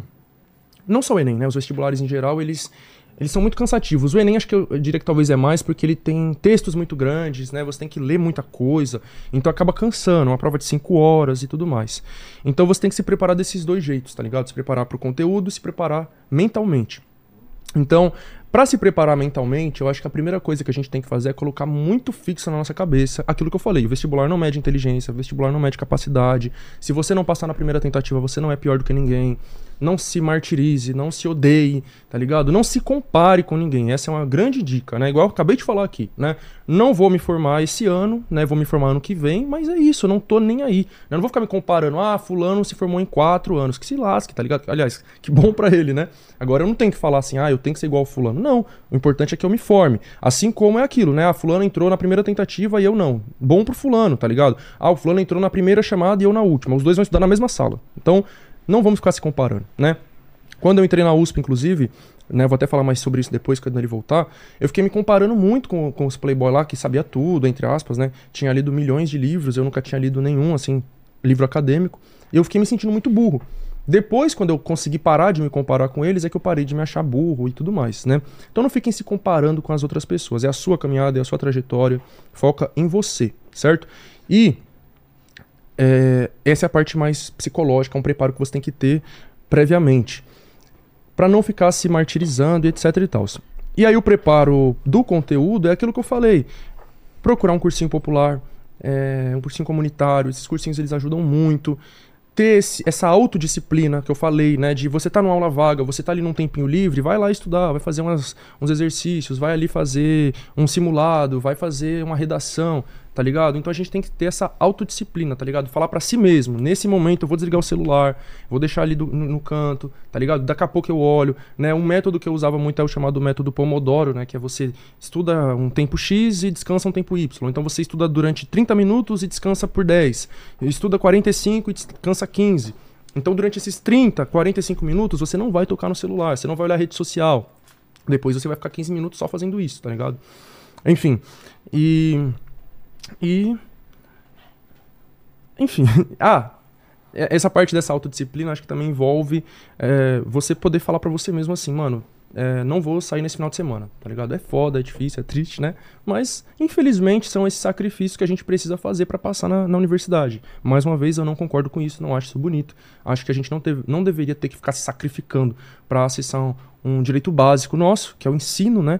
Mas, infelizmente, enquanto a realidade ainda for, for essa, a gente vai ter que fazer esse esforço.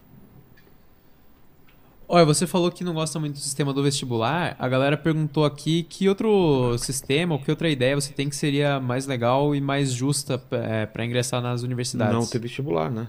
Então, é que assim, quando eu falo, eu acredito que o pessoal tá querendo que eu proponha um outro Mecanismo. método de ingresso, um outro, uma outra seleção. E, é. e, eu não quero que tenha seleção nenhuma, tá ligado? Eu sei que atualmente isso seria inviável, né? A não gente tem... não tem hoje vagas suficientes para todo mundo, mas isso é o que tem que ser mudado, tá ligado? Porque, mano, existe vaga para todo mundo no ensino básico. Por que não existe no ensino superior? Porque eles não querem que o ensino superior seja para todos. Né? Assim como durante um bom tempo o ensino básico não foi para todos. A escola pública no Brasil ela surge para elite. É, é, é para muita gente é, é, loucura falar uma coisa dessas hoje, mas a escola pública ela surge para elite. Né? Inclusive eu tenho aprendido muito isso na minha licenciatura que eu estou fazendo agora, né? Lá na USP. A professora, é, ela tem falado muito sobre um, um... Mano, é cada coisa que eu estou aprendendo lá que eu nunca ouvi falar na minha vida, né? E, e, e, o engraçado é que os professores, às vezes, eles falam como se todo mundo já soubesse do que você está falando, né? E eu, como eu já sou bocudo, eu já falo, oh, professora, não sei o que é isso. E aí a professora estava falando, ah, as escolas monumento, escolas monumento. Eu falei, eu não sei o que são escolas monumento, o que, que, o que, que é isso? E aí ela, ela própria se falou, nossa, eu falo como se todo mundo soubesse, né? Eu falei, pois é. Aí ela foi explicar.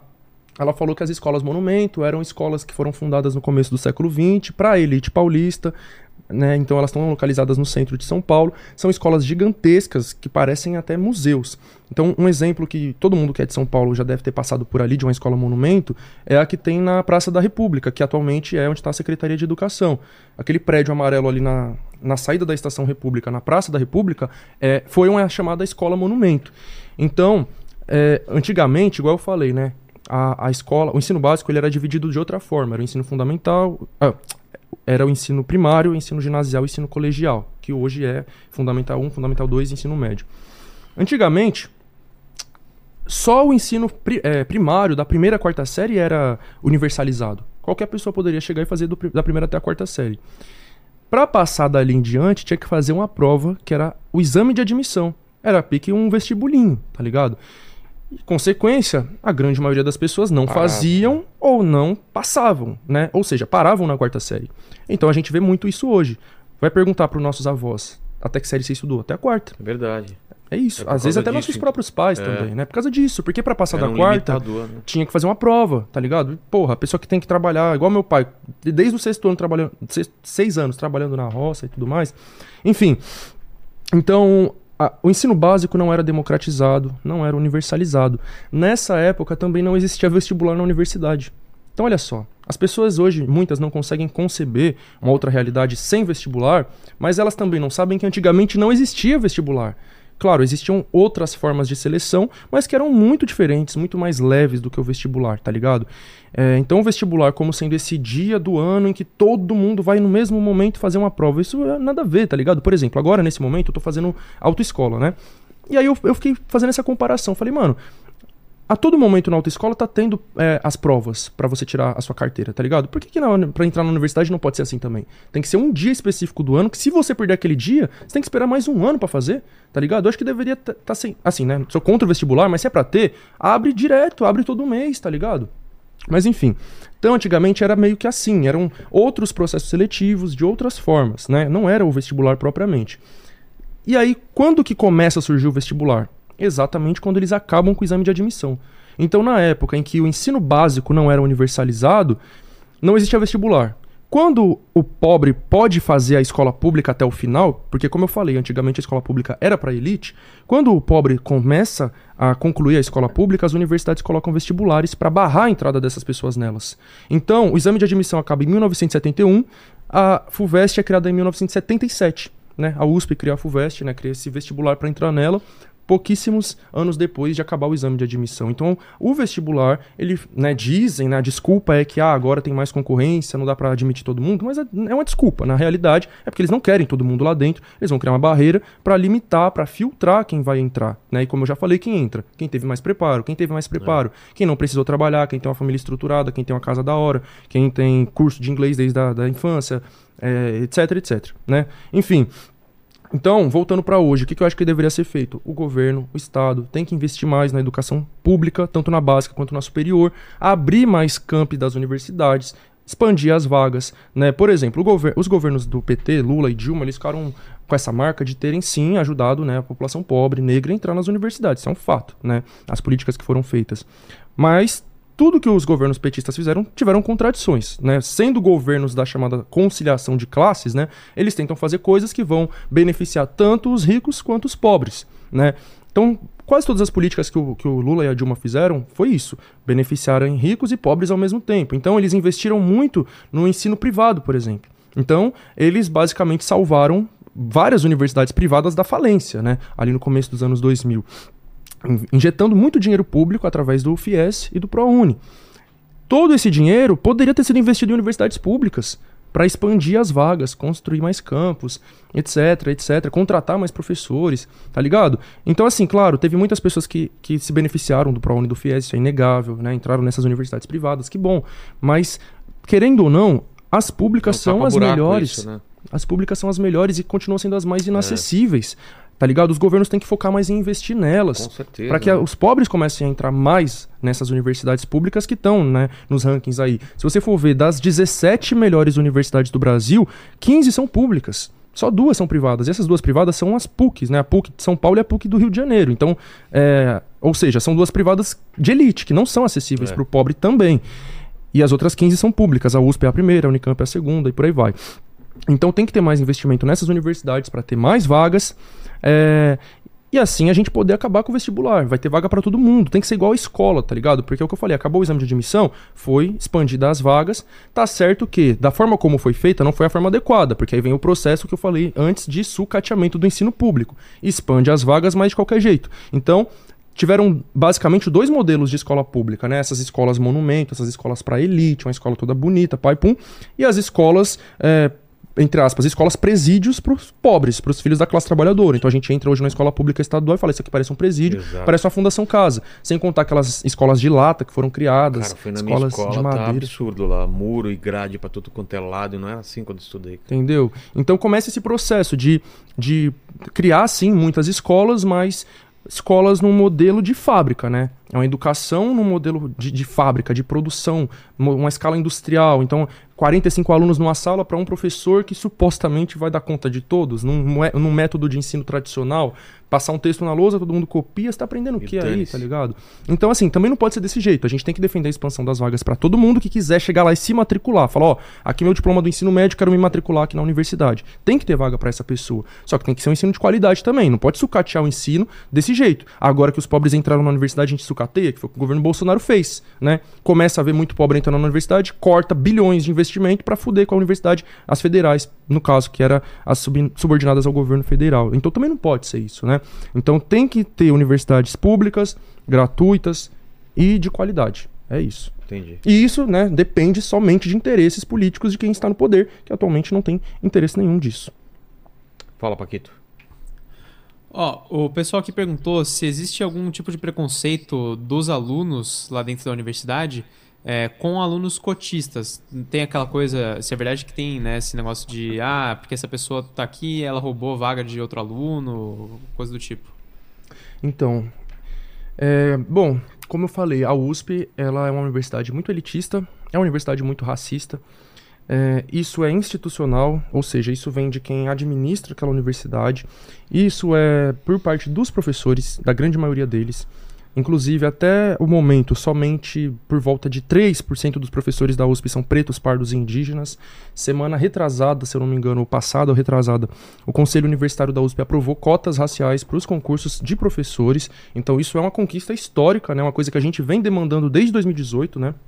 Desde que eu entrei lá, a gente comemorou a conquista, a conquista das cotas para os estudantes, mas não tinha cotas para professores. Então, a gente, é, eu de lá para cá, só tive aula com professores brancos. De cinco anos e meio de graduação, eu só tive uma professora negra, né, a Márcia Lima, que atualmente ela está trabalhando no Ministério da Igualdade Racial, da Aniele Franco. Então, ela já não está dando mais aula, então a gente já não tem mais nenhuma professora negra lá no curso de Ciências Sociais.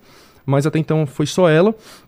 E aí, com toda a nossa luta, pressão, agora foi aprovada as cotas para professores, porém também foi mais um cala-boca da universidade, porque eles não ouviram a proposta do movimento negro, não ouviram a proposta do movimento estudantil, do movimento indígena. Eles colocaram a proposta que eles quiseram, que basicamente vai ser 20% de vagas eh, de cotas para professores né, nos concursos, pretos, pardos ou indígenas, e somente nos concursos acima de três vagas, sendo que geralmente eles abrem concursos somente para uma ou duas vagas, né? Então olha que, que manobra que eles fizeram aí, né? Então, ah, vai ter vagas para os concursos acima de três vagas, mas eles só abrem concursos com uma ou duas vagas, né? Então a gente tem que continuar lutando para mudar essa política de cotas, que apesar de boa, de ter, sido- de ter sido aprovada, ainda é, não é o que a gente Não é espera. ideal. Enfim, então voltando, então tem o preconceito por parte da própria universidade, o racismo e o elitismo dos professores, dos estudantes, porque os estudantes, é isso, são pessoas de classe média, alta, ricas, pessoas brancas, que o convívio delas é somente entre esse perfil, tá ligado? Então, a pessoa que nasce e cresce aqui no Morumbi, eh, no Jardins, eh, Santa Cecília até, né, que é mais classe média, não é tão rico assim, Genópolis. Então, essas pessoas que, que nascem e crescem nesses meios, num condomínio, eh, elas não convivem com pessoas negras, a não ser os funcionários delas, elas não convivem com pessoas da favela, a não ser os funcionários delas. Então, elas são preconceituosas mesmo sem querer, tá ligado? Porque o que elas conhecem da favela é o que elas vêem na mídia. Tá ligado? Então, por exemplo, tem um documentário que eu assisti lá na faculdade que se chama Alphaville de lado do o lado, como é? Alphaville do lado de dentro do muro, alguma coisa assim. Lá de fora do muro do lado Não, de dentro? do lado de dentro Mas fala sobre do muro. Então, eu tava fazendo uma matéria da área da sociologia Dá uma urbana. olhada, Paquito, você acha o nome do Tem documentário. no YouTube.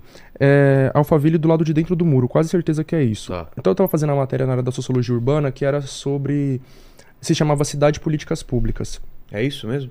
Tá. Isso, Alphaville do lado direito do muro. Certo. E aí o professor botou esse documentário pra gente assistir. E aí, mano, eu vivo numa correria tão grande que é, nessa matéria a gente tinha que entregar atividades, acho que quase toda semana. E, e aí, se você não entregasse uma quantidade X de atividades, você não iria. Você seria reprovado automaticamente. E eu vivo nessa correria, né? De palestra em lugares muito longes, toda semana, trabalho na internet, muita coisa que eu faço, a militância. Então eu não tava conseguindo dar conta das atividades. Aí chegou um dia que eu falei assim, mano, se eu não fizer a atividade de hoje, eu vou reprovar na matéria. Então obrigatoriamente eu tenho que fazer. Aí eu abri lá pra ver. Pra fazer a atividade eu tinha que assistir um documentário, né? O professor deixou o link lá de um drive pra gente ver. Eu falei, caralho, mano, não vou ter tempo de assistir. O que, que eu fiz? Fui assistindo no caminho pra USP. Eu levo duas horas pra chegar na USP, né? Então no caminho eu fui assistindo. Era um documentário de acho que uma hora, sei lá. Então fui assistindo no meio do caminho, né? Baixei lá e fui assistindo. E eu assistindo aquele documentário lá no transporte, mano, eu fiquei horrorizado. É uma coisa chocante, assim, tipo, porque eles mostram, como o nome diz, né, Alphaville do lado de dentro, né? Então a gente que mora. Olha só, eu falei para vocês, né? Quem não conhece favelados, a favela, tem uma visão estereotipada, preconceituosa, né? Porque tá vendo de fora. É a mesma coisa nós com o pessoal Do de Alphaville. Alphaville. Tipo, não que eu esteja preocupado com preconceito com eles, quero que eles se lasquem, né? Mas a gente não convive com eles, a gente não sabe qual é a realidade deles, então a gente vai imaginar, ou não imaginar nada, né? Porque a Sim. gente não tem ideia do que, que se passa ali dentro. E esse documentário mostra um pouco do que se passa ali dentro. E é chocante. Por exemplo, né? Eu, eu falei toda essa história para citar um caso específico que é narrado nesse documentário. Uma mulher branca diz que ela levou o filho dela, também branco, né? O filho dela criança pra Galeria do Rock, né? No centro de São Paulo. E o moleque que sempre viveu dentro de Alphaville, quando ela leva esse moleque pra Galeria do Rock, ele fica com medo, ele começa a ficar em choque. E por quê? Porque ele começou a ver pessoas com cores diferentes. Ela falou exatamente isso. né? O filho dela vê pessoas com cores diferentes e fica com medo, fica assustado, fica em choque. Então, pra você ter uma noção do quanto essas pessoas vivem num outro mundo, Numa bolha, num universo paralelo. Então, fique imaginando essa pessoa que convive dentro dessa redoma, né, que é a Alphaville ou outros tipos aí de condomínios fechados, que não costuma sair dali, que só convive com pessoas pretas é, de favela sendo funcionários, né, servindo elas, né, é o segurança, é o motorista, é o faxine- a faxineira, o, a babá dos filhos, o porteiro. Então, é, a maioria dessas pessoas, inclusive, nem se dá o trabalho de conversar com esses funcionários, né? Só tá ali pra servir mesmo, né? Às vezes tem uma pessoa que conversa, ô, seu João, bom dia, como é que tá a família? Mas a maioria passa e finge que nem existe, né? Então, essa pessoa chega, senta lá e vai assistir um Cidade Alerta da vida, né? O que, que essa pessoa vai ver do, do mundo lá fora de Alphaville, né? Inclusive, muitas delas vão morar nesses lugares, nesses condomínios fechados, por responsabilidade desses programas, né? Então, o vídeo mais assistido do meu canal até hoje é justamente sobre esses programas, né? O vídeo se chama Jornalismo Policial, porque você deveria parar de assistir. Que ele, ele, ele tem um motivo também pra existir, Tem. né? De reforçar o estereótipo e de gerar um pânico na Exato, população, não Exato. Então, esse vídeo tem 30 minutos. Eu falo ali ponto por ponto do É. por que esses programas são problemáticos. Né? Por exemplo, eles surgem durante a ditadura militar. Inclusive, isso é uma coisa que eu nem citei no vídeo, né? Mais um problema que eu só fui depois me atentar.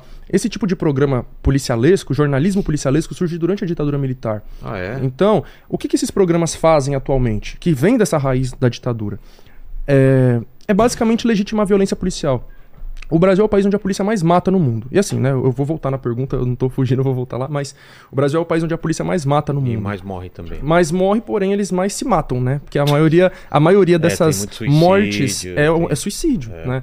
Então, realmente, esse é um dado. O Brasil é o país onde a polícia mais mata no mundo, mas não é em confronto, não é por homicídio, é por suicídio. E recentemente saiu também uma notícia falando que aqui em São Paulo os policiais mais estão morrendo por mortes cometidas por outros policiais do que por criminosos. Tipo, por criminosos não, que eles são, né? Mas amigo, sim?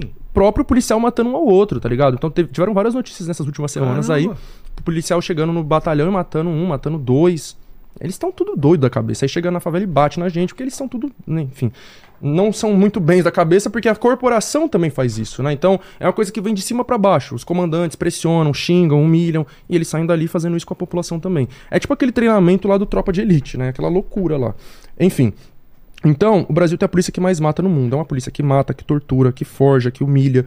Né? Eu falei mais uma vez aqui, né, sobre o caso que eu e meu parceiro sofreu nesse final de semana. Saiu muito na mídia, muitos jornais noticiaram, porque, porque foi uma coisa que aconteceu na virada cultural, né? Então foi uma coisa que chocou muito.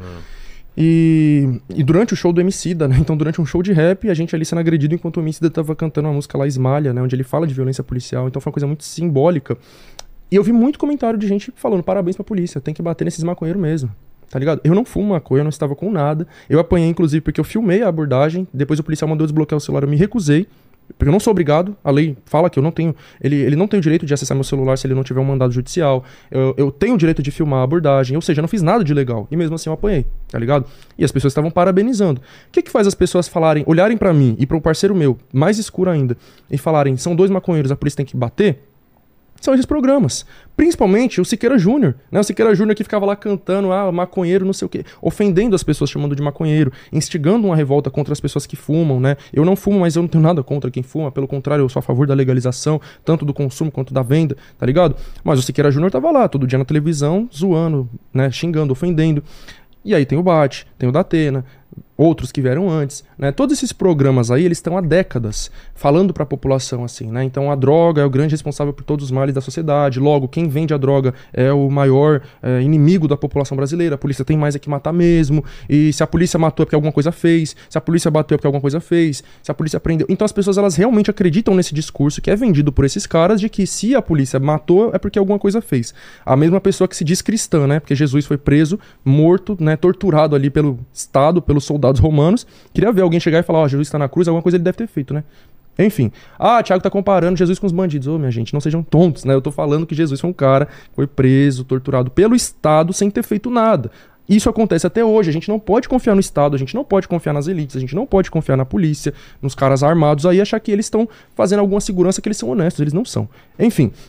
Então, quem colocou isso na cabeça da população foram principalmente é, esses programas policialescos. Então eles têm essa função de legitimar a violência policial e o genocídio da população negra e periférica no Brasil. E além disso, eles, voltando lá atrás, eles são responsáveis por criar esse pânico na sociedade, nessa demanda por segurança pública e privada também, né? A demanda por segurança pública que esses programas geram, ela vai levar à eleição de políticos como o próprio Bolsonaro, todos esses políticos, né, candidatos que prometem mais policiamento, prisão perpétua, pena de morte, o povão bate palma, fala isso mesmo. Por quê? Porque esses programas venderam essas ideias, né? Então, de um lado gera essa demanda por uma suposta segurança pública que vai ser baseada em mais punitivismo e, de outro lado, gera uma demanda por segurança privada, que vai levar, por exemplo, à criação dessas, é, desses condomínios fechados. Né? Então, todo mundo está se sentindo inseguro, vou me fechar numa bolha aqui dentro, eu estou seguro com a minha segurança particular. Enfim, né? então eu falei tudo isso para falar do preconceito dentro da USP. Então, ali dentro, a gente está lidando com essas pessoas, né? essas pessoas que vivem nessas realidades de condomínios fechados, é, de, de, condomínios em geral, com, não convivência com, com pessoas outros, da periferia, é. que só conhecem pessoas da periferia através do, do jornalismo policialesco, vendo ali, ó, esse é o estereótipo do bandido, essa é a pessoa que você deve ter medo, etc. E aí o que, que acontece quando eu entro na USP? Essas pessoas passam por mim e escondem a bolsa. Essas pessoas passam por mim e escondem o celular. É muito comum, tá ligado? Eu tenho um celular aqui na mesa, eu chego perto da pessoa, ela puxa o celular e coloca aqui embaixo. Não tem nenhum pudor de disfarçar. Ou a pessoa tá aqui com a bolsa, eu me aproximo, ela olha e já puxa aqui a bolsa para trás, tá ligado? Então isso acontece muito. Agora que eu tô mais conhecido, isso tem diminuído bastante. Ainda acontece, mas em comparação com o ano que eu entrei, era muito maior.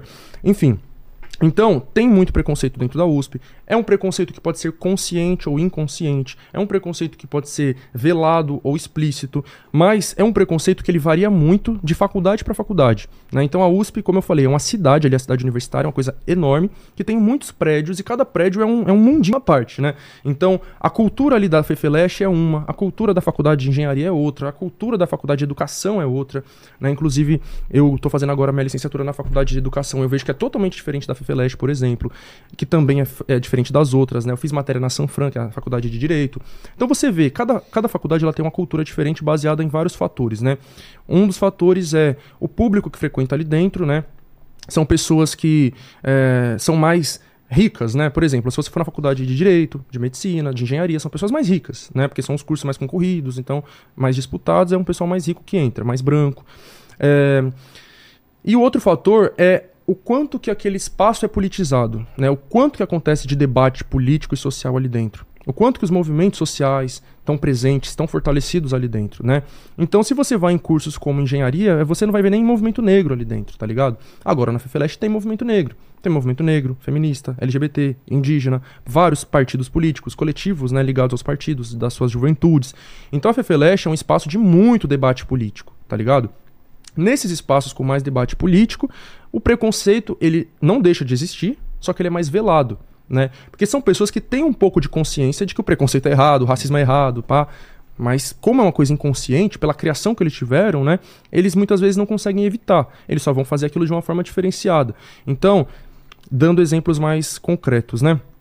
É, se, mais uma vez, se você for na faculdade como a de engenharia, que na USP se chama Poli, né? Faculdade Politécnica, é, o preconceito ele é mais direto, né? As pessoas que eu conheço negras dali falam, mano, aqui o preconceito é bem foda, tá ligado? Não tem nenhum movimento ali para amparar. Eu não sei se tem movimento negro lá, mas enfim, não tem muita, muitas coisas assim fortalecidas ali de debate político, quanto na FEFELESH, por exemplo, né? É, então é mais, mais complicado.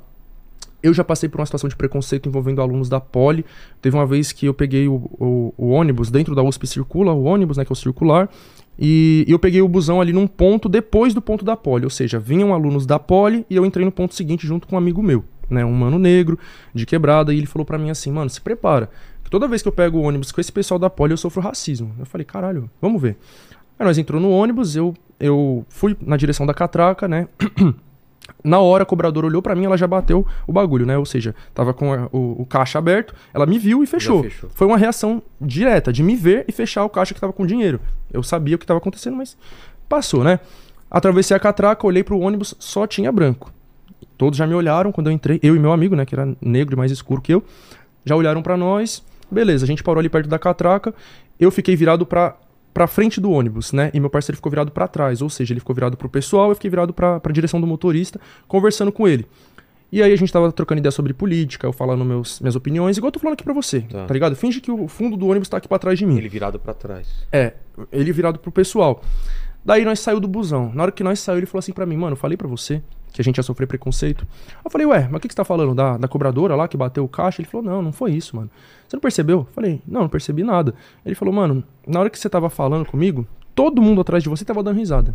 Todo mundo tava olhando para você, apontando e dando risada. Inclusive, teve uma mina que falou assim: ah, quando eu tomo uns corote, eu fico desse jeito aí. E debochando. Eu falei, cara, como que eu não vi isso, mano? É, é que quando eu tô falando, igual eu tô falando com você, eu fico muito entretido. Ah, tá focado. Então, tipo, eu tô focado, se ele falar alguma coisa ali, eu nem vou reparar, tá ligado? Então foi o que aconteceu.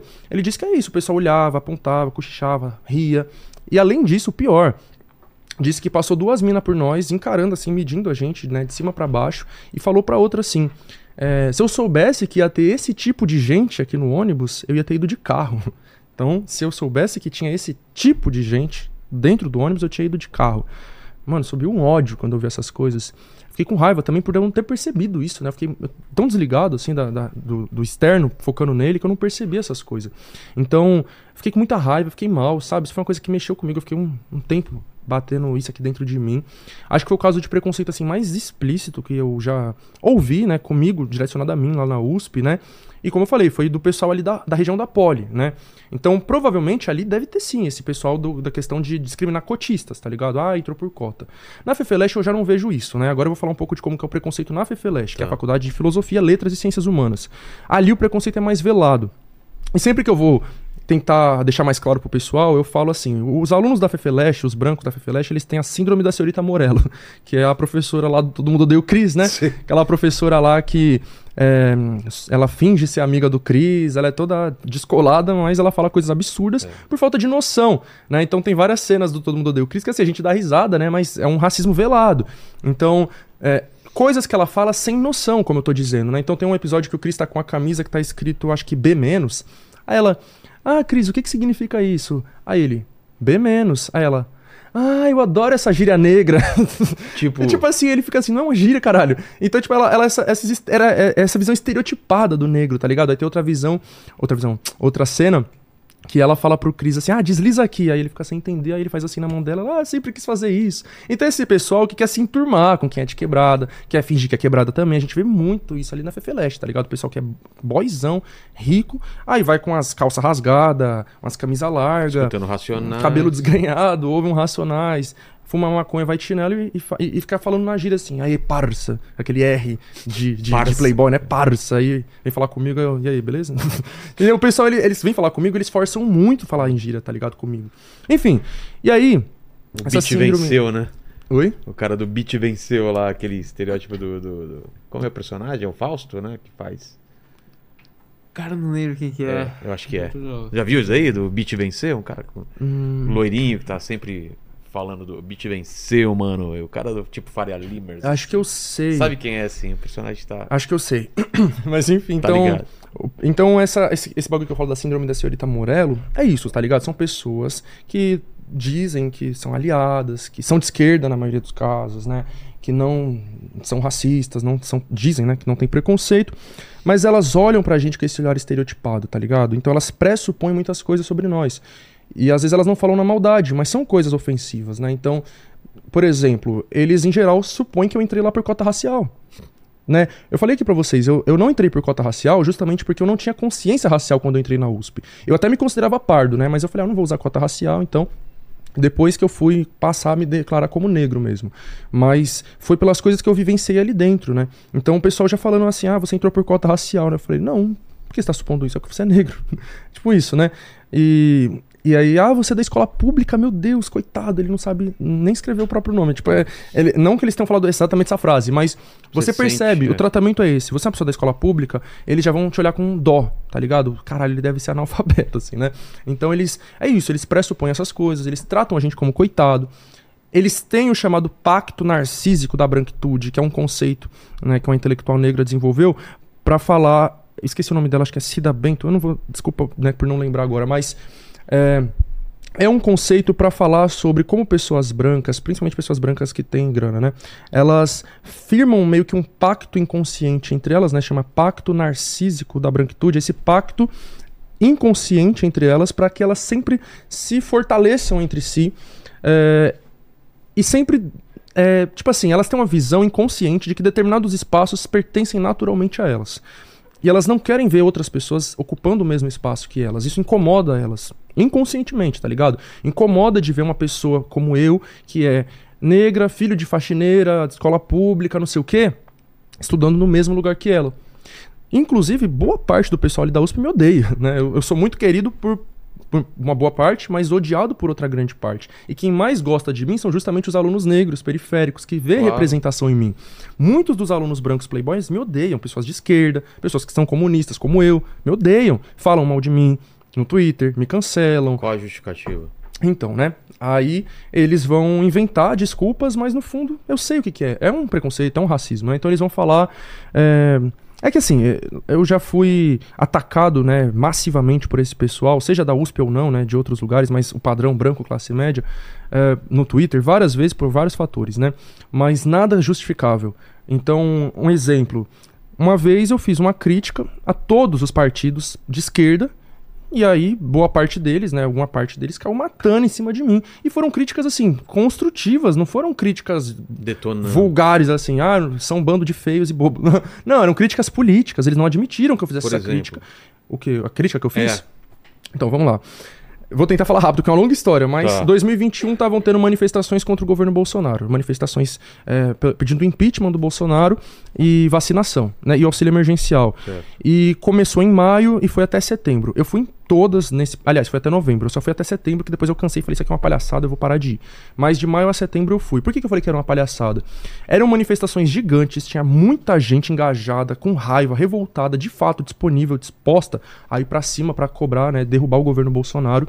E eu percebi nitidamente que as lideranças dos partidos de esquerda estavam sabotando manif- as manifestações. Eles não queriam derrubar o Bolsonaro. Então eles falavam. Queriam ver se ele sangrar pra Exato. ganhar na, na É próxima eleição. Eles só queriam ver ele sangrando, né? Inclusive foi nesse período que aconteceu a CPI da pandemia. Então eles ficavam fazendo aquele circo É. pra ir desgastando Pra o ir governo minando, é. pra levar a eleição do Lula, né? Então o objetivo era esse. Enquanto a gente tava ali se fudendo, tá ligado? Eu morando na favela, vendo pessoas ao meu redor com várias dificuldades causadas pelo governo Bolsonaro, desde as mortes na pandemia até é, passando fome, porque os alimentos aumentou, etc. Então eu tava vendo essa situação na, na minha cara e essa esquerda playboy lá de cima tava lá só divagando, né? Então eles veem as estatísticas. Nossa, metade do povo brasileiro tá passando fome, que triste. O que, que a gente vai fazer? Esperar dois anos pra eleger o Lula. Vai tomar no cu. Falou, mano, a gente tem que lutar hoje, agora, derrubar essa desgraça desse governo agora. Pressionar o Congresso para que, né, enfim, faça as políticas que têm que E ser você foi, feitas. foi falar isso e a galera ainda ficou puta Exato. contigo. E aí eu critiquei nominalmente os partidos, porque chegou num período que eu tava já ficando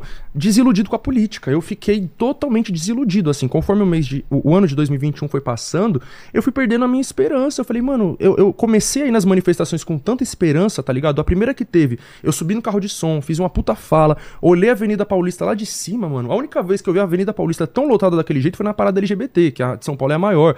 Reúne 4 milhões de pessoas. E eu vi aquele tanto Tomado. de gente tomada. Eu falei, mano, a gente vai derrubar esse governo. Eu tava com a esperança. Aí na manifestação seguinte, eu vi um pessoal que, na revolta, falou: vamos quebrar um banco. O pessoal começou a quebrar o banco lá. Veio o pessoal dos próprios partidos de esquerda e começou a bater neles. Ô, tiraram eles de lá, bateram, tiraram. não, algumas pessoas com pedras na mão, eles tiraram, ameaçaram. Eu vi aquilo na minha frente, eu falei, mano, não tô acreditando nisso. E não que isso fosse novidade, né? Isso já aconteceu em tantas outras manifestações, mas eu nunca tinha visto isso acontecer na minha frente. Ou seja, quem estava reprimindo os manifestantes que queriam radicalizar não era a polícia, era a própria esquerda institucional. Isso me revoltou muito. E aí eu comecei a ver, mano, que aquelas manifestações elas só iam ser aquilo. Palanque político, né, de gente que queria subir lá para fazer propaganda de si mesmo para a eleição do ano seguinte. Eles não iam deixar a manifestação radicalizar. Consequentemente, o Congresso não ia fazer nada, porque o Arthur Lira, que era o presidente da Câmara dos Deputados, ele falou, não é a caminhada de um grupo que abre processo de impeachment, ou seja, ele já falou, não vou abrir processo de adianta, é. impeachment, só que vocês estão caminhando pra lá e pra cá, tá ligado? Ou seja, a gente teria que radicalizar, mano. E a esquerda não queria fazer isso. E aí, eu já desiludido, já sem perspectiva, falei, mano, vou continuar nas manifestações, mas isso aqui não vai dar em nada. Acontece a queima do Borba Gato, né, em julho, ou junho, na verdade, junho de 2021, né? E aí, mano, aquilo ali mudou o rumo das manifestações. Eu sinto que esse- essa esquerda institucional ficou meio assustada. Falou, caralho, mano, a gente tava aqui tentando manter a manifestação sob o nosso controle. Se formou um grupo ali a- a- paralelo à Revolução Periférica, atacou fogo no Barba Gato e chamou muita atenção. Se você for ver, depois disso ficou um mês sem ter manifestações. Tava tendo manifestação praticamente a cada duas semanas, a cada três semanas. Acontece a queima do Barba Gato, a esquerda não convoca manifestações durante um mês. E a próxima, ma- na verdade, essa pró- eh, própria manifestação que eles convocaram do dia da queima do Barba Gato, eles convocaram, eles organizaram com a polícia militar. Então, antes dessa, que foi 24 de junho, teve a de 3 de junho, que foi uma manifestação que teve muita ação direta, né? Ação direta é como a gente chama essas ações de depedração, de fogo, de barricada. Então, teve um quebra-quebra muito intenso ali na consolação. A esquerda institucional ficou em choque. A próxima manifestação, eles sentaram com a PM para planejar a hora que vai começar, a hora que vai acabar, como que vai acontecer. Eles assinaram um documento falando se tiver algum desrespeito ao que for combinado, é, quem for fazer essas ações pode ser punido, pode ser preso. Então, os partidos sentaram com a PM e assinaram isso. Eu fiquei horrorizado. Falei, não é possível. E foram partidos tanto da centro-esquerda quanto da chamada esquerda radical comunista. Então isso me deixou louco. Falei, como pode? Gente que se diz comunista sentou com a PM para negociar e assinou esse bagulho. E aí acontece a queima do Borba Gato, depois ficou um mês sem ter manifestação. A próxima manifestação que teve. É, então, eu errei. Foi 24 de julho, não junho. E a anterior, 3 de julho, não junho. Depois, o mês de agosto inteiro não tem manifestação. A próxima vai ser 7 de setembro, né? Que foi o mesmo dia que os bolsonaristas fizeram lá uma manifestação também. É verdade. De intuito golpista, lá em 7 de setembro de 2021.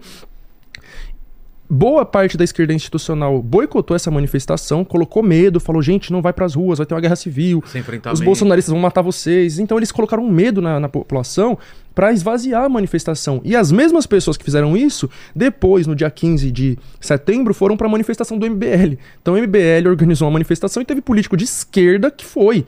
É ao mesmo verdade. tempo que sabotou a Ciro, manifestação. Foi, foi uma, uma, uma galera, eu lembro. Exato. Ao mesmo tempo que sabotou a manifestação do 7 de setembro, que era da esquerda. E essa manifestação do 7 de setembro, mesmo quem foi, já fez ela num formato diferente. Fez ela parada no Vale do Anhangabaú. As outras manifestações, elas vinham sendo no final da tarde, comecinho da noite, começa na- no MASP, desce a Consolação, essa foi parada no Vale do Anhangabaú. Isso ali pra mim parecia um piquenique. É um encontrinho, três da tarde, ficar o pessoal batendo papo, tomando cerveja. Falei, vai tomar no cu, não vem mais nessa porra também. você foi nas redes falar sobre isso e Então. a própria esquerda te bateu. Exato. Aí eu falei, ó, estou decepcionado, etc. A gente fala pro povo assim, ó, gente, a esquerda é diferente da direita, né? A esquerda tá preocupada com a gente. Na prática você vê isso daí. A esquerda se reunindo com a PM, a esquerda batendo em manifestante, a esquerda é, sabotando manifestação, a esquerda, enfim. Aí eu falei, mano, como que eu vou falar que eu sou de esquerda, tá ligado? Eu fiquei nessa crise existencial. Eu falei, eu não quero mais me identificar com essas pessoas, É, né? out- Outra coisa que eu vi você também falando, alertando, que a gente até conversou antes de começar o papo aqui, é sobre entender o papel da igreja né, na Exato. periferia. Que a, peri- a- a igreja, a- principalmente os evangélicos, acabam indo pra direita porque a esquerda simplesmente ignora, né? Exato. Então, mano, a esquerda ela tem muita dificuldade pra penetrar assim na, na- na- no povão por acho que principalmente dois fatores, né? Um fator é culpa dela própria, o outro fator não é culpa dela. O fator que é culpa da própria esquerda é que ela própria não chega até o povo e não se faz atrativa pro povo. Então é isso Coloca que eu uma falei. linguagem muito difícil, É, então. de, de, de temas temas é, é, que não, não alcançam, né? Uhum. O- a periferia quer saber de segurança, saneamento básico, Exato. é, falar de fé, né? Falar sobre, sobre religião e Exato, acaba mano. indo pra coisas periféricas, né? Exato. E aí uma de crítica. linguagem neutra, de outras coisas que você fala, pô, o cara quer, quer colocar comida na casa dele, cara, quer saber se o filho vai chegar em segurança em casa, né? Então. E aí a, a, a direita acaba se aproveitando disso e coloca no discurso. Né? Exato. Então eu, é, eu, eu, eu, tipo assim, né? Como eu falei, eu moro na, na, na favela ainda, estudo na USP. Vou pra lá, levo duas horas, chego lá, chego em outro mundo. Chegando nesse outro mundo, eu tenho acesso a debates elevadíssimos. Eu Exato. tenho contato com professores que são renomados mundialmente. Tenho contato ali dentro com políticos, filhos de políticos. Primeiro mundo, né? Então, é uma bolha absurda. É, uma, é um, é um você cas- tá em outro, outro mundo. Nem Brasil, né? é um cas- é uma torre de marfim, né? Exato. E aí, mano, eu tô ali vendo aqueles debates avançadíssimos e eu volto pra, pra Com a quebrada. realidade e ver que As é pessoas, básico. as pessoas não sabem a função do vereador. É. Eu, eu, eu tava andando um dia desses lá numa parte da quebrada que é mais. é, a mais precária, né? E aí tava asfaltado. Eu falei, nossa, que bom, asfaltaram, né?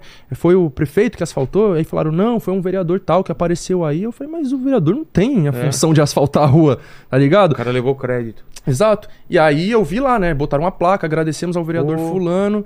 E aí eu falo, caralho, mano. Então, assim, né? E, e- e isso são coisas que você vai constatando pela sua presença na quebrada no dia a dia. Se eu fizesse, por exemplo, é, passei na USP vou morar lá no CRUSP. A minha vida ia ficar voltada dentro da USP, tá ligado? Esse foi um dos fatores eu não ter querido ir morar lá no CRUSP. Eu não queria me afastar da minha quebrada, porque você perde a conexão.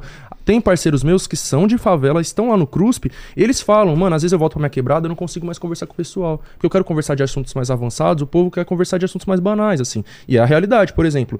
Eu sento lá na quadra um dia, falo, ah, vou sentar aqui um pouquinho pra descansar, ver os moleques, trocar uma ideia é sempre as mesmas conversas, né? Eu fiz isso a última, a última vez, não, né? Uma, uma vez que eu fiz isso foi quando eu voltei de Salvador, né? Salvador é um paraíso, né? Eu tô lá em Salvador, pá, calor, não sei o quê. Aí eu volto pra São Paulo, começo a perceber, mano, São Paulo é um inferno, parça. Depois disso, eu até fiz um vídeo lá no meu canal que se chama São Paulo Além da Vitrine, falando sobre isso. Essas coisas que eu comecei a perceber de São Paulo, que eu só percebi depois que eu saí de São Paulo, né? Tem que olhar de fora, né? É, e aí eu fui pra minha quebrada, fui dar uma volta, lá andei pelas ruas, falar com o pessoal, e eu fui perceber, mano, o pessoal continua na mesma realidade. Que assim, eu fiquei um mês fora, né? Fui pro Rio, fui pro Tocantins, fui pra Salvador, fiquei um mês fora, voltei, eu falei, não mudou nada. As pessoas estão com as mesmas conversas, os mesmos problemas. Sentei lá na quadra pra conversar com os moleques. É, trabalhei a semana inteira, final de semana eu fui pro baile, peguei uma mina tal, peguei não sei quantas minas, comprei um skunk lá na- na- no, no lugar tal, pá. Não É. muda. Se você sentar lá todos os dias ou todos os sábados lá na quadra pra trocar ideia, os assuntos são os mesmos. Não tá tendo assim uma evolução mental assim, tá ligado? E assim, eu não tô falando isso pra desmerecer essas pessoas. É porque não chega essas coisas até elas, tá ligado? Se você ficar preso ali dentro daquela bolha da quebrada, você não sabe o que, que existe lá fora, né? Então a sua vida vai ser isso. É trabalhar a semana inteira, é ir no baile, é comprar uma roupa nova, comprar uma moto, é a mina que você pegou, ou o cara que você pegou a droga que você usou nova, pai, pum, esse cara nove que tá aí agora destruindo a favela de um jeito chocante. Então, é, é- é sempre essas- esses debates, assim, né? O enquadro que você tomou é sempre é uma coisa, nossa, esse dia eu tomei um enquadro, pá. Então, sempre são as mesmas coisas, as mesmas conversas. E aí eu, eu, eu coloco o pé no chão e eu falo assim, mano, como que a gente dialoga com essas pessoas sobre política, tá ligado? Não são pessoas ignorantes, não são pessoas burras, tá ligado? A gente tem como falar sobre isso com elas. Porque tem pessoas da esquerda que falam assim, ah, o povo não vai entender, a dona Maria não vai entender. Ela vai entender. Claro que vai. Não é burra. A questão é como que você vai falar sobre isso com ela, tá ligado? Porque a pessoa ela tá presa naquela bolha, você que tá fora daquela bolha, no caso, eu vou lá pra USP, pego esse conhecimento, volto pra quebrada e eu vejo assim, a minha cabeça ela tá lá na frente. A cabeça do pessoal ela ainda tá aqui. Tá ligado? Eu tenho que saber acompanhar o ritmo do pessoal, tá ligado? Então, por exemplo, esses debates que vocês estão, tipo, ah, gênero, é, pronome neutro, debate sobre enfim, né? Como os comunistas gostam de debater Trotsky, Stalin, É. pá. Então tem muitos debates assim que, tipo, beleza, se a gente for sentar e conversar com o pessoal, eles vão entender. Só que, tipo, talvez eles não estejam tão interessados em saber sobre isso no É, momento. Estão interessados em homossexual que tá morrendo na rua, tá Então. apanhando, né? Os enquadros que você tá falando. É coisa muito mais urgente, né? Não é que Exato. tem que terminar outro debate. Tem que fazer esses debates virarem, virarem públicos. né? Exato, e assim, até dá pra gente debater essas outras Sim. coisas, né? Eu falo com meus amigos, tem amigos meus que eles vêm perguntar pra mim, porque, tipo assim, chegou até eles esse É. debate, mas chegou através de um Nicolas Ferreira da vida, falando, ó, Thiago, eu vi um vídeo lá do Nicolas Ferreira falando que é, homem tá se fantasiando de mulher pra usar o banheiro de mulher. O que, que você acha sobre isso? Aí lá vou eu explicar. As pessoas não sabem nem distinguir o que é gênero e sexualidade. É. Eu falo pras pessoas, sou gay, as pessoas falam, ah, você quer ser mulher?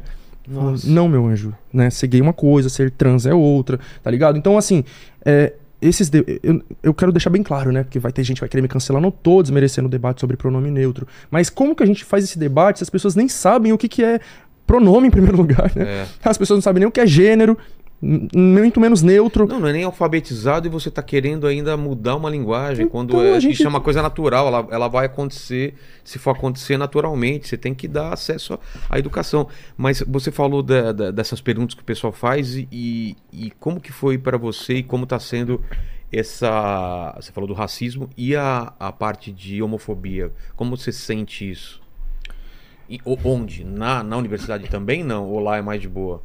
Então, eu, Thiago, né? Não vou falar por todos os LGBTs que estão na USP, mas eu. hum, Eu, eu nunca. Acho que eu nunca sofri homofobia na USP, tá Ah, é? ligado? Se eu sofri, eu diria que foram duas coisas que eu interpretei como homofobia, mas que não foram muito explícitas, né? Foram coisas veladas, né? É, uma era um amigo meu que eu vi ele meio que imitando, né, trejeitos estereotipados, né, de pessoas LGBTs. Eu já repreendi ele, né, quando eu vi, vi isso. É, em parte me imitando também, né, alguma, algum trejeito que eu tinha feito ali, eu já não gostei. E uma outra coisa que foi esse mesmo amigo, inclusive, é, eu tava ficando com um moleque numa festa e ele veio que meio que me, meio que me repreender, tipo assim, ah, tá muito vulgar. Falei, ah, parça, dá licença, um monte de- de homem e mulher se beijando, e você vai falar isso pra mim? Sai fora. Tá muito vulgar. Ah, então. Enfim. Então foi só isso, assim, tá ligado? Que Entendi. nesses cinco anos e meio que eu passei. E fora? Mas já vi relatos, por exemplo, de uma mulher trans que foi agredida, tá Lá ligado? dentro? Lá dentro. Não Caramba. agredida num nível muito assim, pá, mas que teve uma, uma agressão física, Sei. né? Que não foi muito grave, mas que aconteceu, né? Então, com certeza, a realidade de pessoas trans ali vai ser bem pior, tá ligado? Tanto é que a gente também pauta a adoção de cotas pra pessoas trans e travestis na USP, né? A UFBC Que tem. não tem hoje. Não tem, a UFBC tem. Acho que a UFBC talvez seja a única que tem, ou uma das únicas, né? A USP ela não tem. Outra coisa, vestibular indígena, que a Unicamp tem. Porque esse negócio de juntar cota pra preto, pardo indígena, eu não acho correto, né? Os indígenas não acham isso correto, tá ligado? Porque você vai tem colocar discussão, cotas. então já. Sim, você põe cotas pra pretos, pardos e indígenas, no final das contas só entra pretos e pardos. Cadê os indígenas? Entra um e olhe lá, tá ligado? Porque muitas vezes vem de uma outra realidade e Então, né, o ideal é que não tenha vestibular, mas se tem, faça um vestibular específico pra eles, né? Eu vi uma, uma mulher indígena lá, lá na USP falando isso. Ela falou assim: Eu não sou tão boa é, com a escrita, mas eu sou ótima falando. Então, se eu tivesse que passar por um processo seletivo que fosse uma prova oral, eu me sairia muito melhor do que numa prova escrita, tá ligado? Então tem que se adaptar às diferentes realidades, diferentes demandas, tá ligado? Mas enfim, então. Eu, particularmente, não sofro homofobia dentro da USP. Isso é uma coisa que eu falo também nas minhas palestras. Eu falo assim, o preconceito ele se manifesta de formas diferentes nos lugares, né? Tanto é o que eu tava falando antes. É. O racismo na USP ele se manifesta diferente ou- dos diferentes lugares, É. né? E, e, e, assim, na favela, você não vai ver muito racismo, mas você vai ver muita homofobia. Na USP, você Ah, não é vai ver muita homofobia. homofobia do que racismo. É, porque na favela a maioria é preto, tá ligado? É. Então, assim, existe, claro, né? Porque a gente, mesmo sendo negros, é socializado pra ser racistas, né? É, mulheres são socia- socializadas pra ser machistas, enfim. Então você vai ver a própria mulher falando, ah, não, é lugar de, de mulher na cozinha. Mulher falando isso. E pessoas negras que também vão falar coisas racistas, tá ligado? Seja é, coisas mais diretas.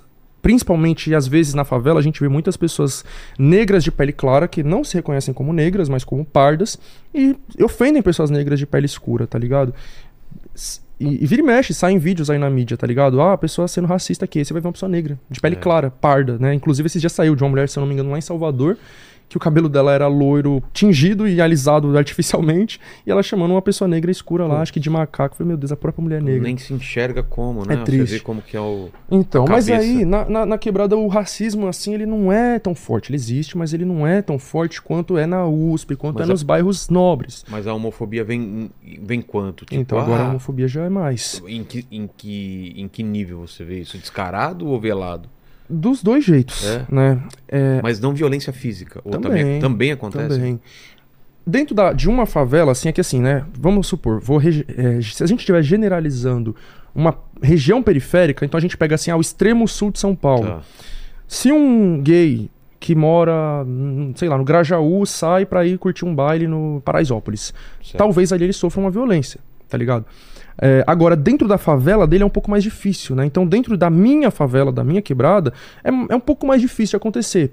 Mesmo que as pessoas ao redor não gostem de você, te olhem torto, pá, dentro de uma quebrada ali a pessoa não vai sair te agredindo de graça. Acontece, mas não é tão, né? Então, é mais em outros lugares, onde você sai de onde você mora, de onde as pessoas te conhecem pra ir pra um outro lugar desconhecido e ali você Entendi. pode sofrer violências mais facilmente do que dentro da sua própria quebrada, né? Em outras quebradas talvez você sofra e na sua talvez não. É, mas, é, então, a homofobia também ela se manifesta de muitas formas, né? Eu, hoje, eu tô falando de um lugar de um homem gay que tem uma aparência, entre aspas, hétero, né? Então, assim, eu falo entre aspas porque não existe aparência hétero, né? É que os estereótipos vão falar, tipo, nossa, ele é gay, mas ele parece hétero. O que que é parecer hétero, né? As pessoas têm que entender, né, que a sexualidade é uma coisa interna, Única. É, e é interna, ela não é externa. Ou seja, o que caracteriza alguém como gay não é a forma como ela se veste, não é a música Como que ela fala. ouve, não é como ela fala. É única e exclusivamente por quem ela sente desejo. Atração física, atração sexual, atração romântica, atração afetiva. É isso que caracteriza alguém como homossexual ou heterossexual, tá ligado? É o desejo que ela sente, por quem ela sente, por qual gênero ela sente aquele desejo. O que também não é necessariamente uma ação, né? Ou seja, você pode sentir aquele desejo sem exteriorizar ele, sem fazer ah, tem uma relação de fato, mas o desejo existe dentro de você, né? Então é uma coisa interna, como eu falei. Mas eu já fui é, afeminado também, né? Eu tive uma fase da minha vida, inclusive, na, na hora que eu tava falando sobre o- os linchamentos virtuais aí que eu já sofri da esquerda, é, por incrível que pareça, eu já sofri por causa disso também, né? De pessoas que já descobriram é, não como se isso fosse um segredo, né? Mas descobriram que eu já tive outros estilos antes, né? Nem sempre eu me vesti como eu me visto hoje. E passaram a me acusar de ser um personagem, né? De que, ah, você tá fingindo, você não é isso daí de verdade. Nossa, então, Meu. eu tava falando naquela hora do pacto narcísico da branquitude, é isso, tá ligado? Então são pessoas que inconscientemente elas não admitem ver eu na USP. Elas não admitem ver eu no mesmo patamar que elas, ou até mesmo num patamar melhor do que elas. Porque ela tentou USP e não conseguiu, eu consegui, ela me odeia só por isso, inconscientemente. Claro. E ela vai achar Vai achar formas algum motivo, de é. me deslegitimar. E aí, ou então me ver falando sobre política, tá ligado? Eu lembro perfeitamente, teve um comentário uma vez que eu li de um cara de um desses partidos que eu critiquei, porque eu critiquei nominalmente os partidos. E o cara falou assim: "É, a gente deu tanto espaço pra esse para esse cara falar que hoje ele já tá se achando demais, e já tá querendo falar mais do que deve". Cara, olha, o isso. preconceito na frase e o cara ou não percebe, ou ele tá sendo um mau caráter pra caramba, Isso. né? Um cara de esquerda, que se Tipo, diz comunista, inclusive. É. que Falou, a gente deu espaço pra ele falar, porque é isso, né? Nossa, que Olha, legal. demos espaço do, pro coitadinho e agora ele faz se volta contra a gente. Exato. É uma, é uma cultura escravagista, inclusive, né? Exatamente. Tipo, olha, o, o cara que a gente controlava tá fora de controle. Como assim, cara? É a síndrome do Salvador branco É, que existe dentro da exatamente, esquerda. É, é o Salvador Branco, aquela forte. ideia de que você depende de mim, cara. Calma. exato. Eu, eu tô te falando que não é a hora de você falar, fica quieto. Cara, Uhum. E como eu falei, isso não é, não vem só do- da centro-esquerda, vem da esquerda revolucionária É. também, né? Mas é, no caso da es- esse, esse comentário foi de um cara comunista. Sei. Da esquerda mais liberal, centro-esquerda, que gira em torno ali do petismo, né? Sei. É, são comentários num tom de que, assim, você tem que endeusar o Lula, porque se não fosse o Lula, você não estaria na universidade. Eu já li isso muitas vezes. Teve uma vez que eu fiz uma live num canal petista e- foi chocante, assim, o nível de racismo velado ali, de pessoas falando: quem é você pra criticar o Lula? Você não é ninguém, você é um moleque, você tem que estudar muito mais. E esse- esses comentários assim: é, se não fosse o Lula, você não estaria na universidade, agradeça a ele, você não pode criticar ele. Olha isso, mano. Cara. O próprio Lula fala que ele quer ser criticado. Claro, E e, aí o, dinheiro, o dinheiro que ele usa é o nosso, Exato, cara. né? Ele, é um, ele, é um, ele é um cara que trabalha pra gente, Exato, cara. exato, obrigação Trabalhou pra você, é a obrigação dele. Exato. Como se fosse um salvador da pátria. É isso, é um O pessoal salvador. tem muito essa ideia do político como salvador da pra- E pátria. outra, né? Eu tenho certeza de que se o Lula fosse um cara preto, escuro, principalmente, ele jamais chegaria onde que ele chegou. Porque a própria elite não permitiria, porque a própria É. esquerda não iria colocar ele lá em cima. Então, Exato. assim, o Lula é um cara que vem da pobreza, do Nordeste, é, Metalúrgico. talvez seja mestiço, né? A ancestralidade dele, metalúrgico, mas ainda assim ele é branco, tá ligado? Isso faz com que as pessoas olhem pra ele de outro jeito. No caso dele, atualmente, sendo um homem branco idoso, inconscientemente tem essa visão do bom velhinho. É. né? Eu tô falando isso, parece até engraçado, Papai Noel, mas é uma, uma coisa inconsciente que a mídia, que as, ah, os filmes criam no nosso Constrói, inconsciente. claro, claro. Tá ligado? A referência de Faz um muito idoso sentido, não é um- uma pessoa negra, tá ligado? As É. pessoas negras nem chegam muitas vezes à, à idade mais avançada. É verdade, assim, tá é um cara cabelinho branco, É, né? um senhorzinho, bonitinho, é. bonzinho. Quem vai dizer que esse cara é malvado, tá ligado? Exato. Agora a pessoa negra, ela já carrega a imagem de ser uma pessoa ruim, violenta, má, etc, né? É, enfim, então... é, O Lula, você olhando pra imagem dele, você tem esses estereótipos inconscientes de um, ah, é um bom senhor, não consigo é, ter raiva dele, pá. Se fosse um cara preto, a própria esquerda boicotaria ele, não iria colocar ele lá em cima como, como ele conseguiu, tá ligado? Enfim, então, mesmo sendo um cara que vem de baixo, chegando lá Você- em cima... Você coloca essas questões e, e que merecem debate, que merecem Sim. ser ouvido, né? Chegando lá em cima, ele também adota essa postura de Salvador Branco, É. né? Então você vê, Pais pobres, são né? coisas muito subliminares, né? Que, que é a a senhorita Bira lá do canal Algoritmo da Imagem fala, semiótica, né? Coisas que a gente não percebe, né? Porque a gente tem os olhos desatentos, como ela diz. Por exemplo, o Lula, ele gosta muito de tirar umas fotos, assim, mais antigamente também, né? Tem uma foto muito famosa dele... é, Não, essa não, é outra foto, né? Mais recente essa, com um homem negro, um senhorzinho negro. Então ele, ele gosta muito de tirar fotos com pessoas pobres, pessoas negras, né? Abraçando, beijando. E eu reparei muitas fotos em que ele tá de cima e a pessoa negra tá de baixo. Isso é uma coisa Uma muito posição, subliminar. né? Você vê essa posição, né? O homem branco de cima e a pessoa negra de baixo, meio que, tipo, já tá nessa posição Sim. de desvantagem, agradecendo, né? Obrigado. É. Por ter me salvado, tá ligado? E aí, é como eu tô dizendo, muitas vezes é uma coisa inconsciente. Não tô falando, ah, porque o Lula é racista. é Não, não, inconsciente. não, também acho que seja Tá ligado? Enfim, e a esquerda bate muito em mim por causa disso, porque é uma pessoa que não aceita estar nessa posição de, ah, eu sou devoto do Lula, eu sou devoto da esquerda porque, pelo amor de Deus, tá ligado? Você tem que bater palma, você tem que abaixar a cabeça, dizer amém pra tudo. Não, eu vou criticar, eles não aceitam essas críticas, claro. né? Então, é, voltando lá na questão do, de, de que eu tive outros estilos, né? Então as pessoas vê, descobrem isso e começam a me acusar, a me xingar, porque na realidade eles simplesmente estão procurando pelo em ovo pra me deslegitimar. Isso aconteceu recentemente, inclusive por pessoas LGBTs me atacando, porque é, saiu lá, lá uma notícia de que um funcionário, um trabalhador do Burger King, ele tinha mijado lá na roupa porque Vi, o Burger King, né? o gerente não pra- deixou ele no banheiro. E eu fiz um tweet falando assim. é, vários dos meus amigos e ficantes gays, né, é, trabalham no Burger King nessas condições e o Burger King patrocina a parada LGBT, né? Então eu falei assim, tá chegando junho, mês da parada LGBT aqui em São Paulo, patrocinada pelo Burger King, dentre outras empresas, ao mesmo tempo que o Burger King tá mantendo esses trabalhadores Total em do uma Pink grande... Money, né? Todo mundo Exato atrás desse Pink Money. em uma grande quantidade de trabalhadores LGBTs nessa condição. Então olha só essa contradição. Aí eu falei, o movimento LGBT ele não pode ser encabeçado por esses gays brancos classe média, porque pra eles ah, é só você botar um carro do Burger King pra desfilar na Paulista, Pronto, resolveu, que tá, olha é. que lindo, tá ligado? Tô Botar fazendo um minha parte, né? é, agora a gente tá sem conseguir trabalho. Quando consegue trabalho, é sempre trabalho precário. É, a gente tá sofrendo violência policial. A gente. Mano, eu, eu tenho uma live no meu canal de três horas falando. né, o título é o título? Como é ser gay na, na- Não. A luta LGBT na periferia e na thumb tá escrito ah, Como é ser gay na favela. Tá. E aí eu vou falar pras pessoas assim, né? Mano, a luta do LGBT trabalhador pobre periférico é a mesma de todo trabalhador pobre periférico, né? Claro, tem as suas especificidades, mas a gente está lutando por educação, saúde, moradia, segurança, tudo que todo trabalhador está lutando, a gente também está. A diferença é que para nós é duas, três vezes pior, tá ligado? Então eu vou puxar área por área, né? Então, por exemplo, eu falei aqui, a gente não tá conseguindo trabalho. Tá. Tá ligado? Então, pessoas LGBTs, principalmente se forem mais, é, entre aspas, é, estereotipadas, né? De que elas são LGBT. Se for um cara mais afeminado, se for uma pessoa trans que não tem muita passabilidade, dá pra você perceber que ela é trans, essas pessoas elas não conseguem trabalho. Ainda mais se for em lugares assim pra trabalhar com o público, tá ligado? É. Quando conseguem, é pra trabalhar num, num- é, escondidas. Onde que você vai achar pessoas LGBTs? No telemarketing. É onde mais tem LGBTs é no telemarketing. Porque você tá escondido, ninguém te É. vê, só tá ouvindo a sua voz ali e foda-se. É um trabalho E tem um precarizado. roteirinho, né? Que ele tem que Exato. seguir. É um trabalho precarizado.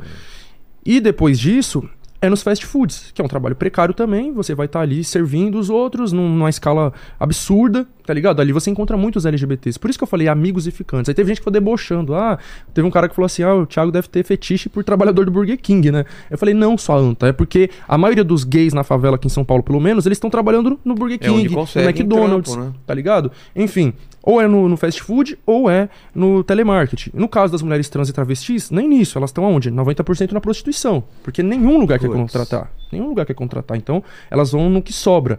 Então, trabalho. É isso. Educação. Boa parte da população LGBT é obrigada a evadir da escola porque sofre diversas violências, tá ligado?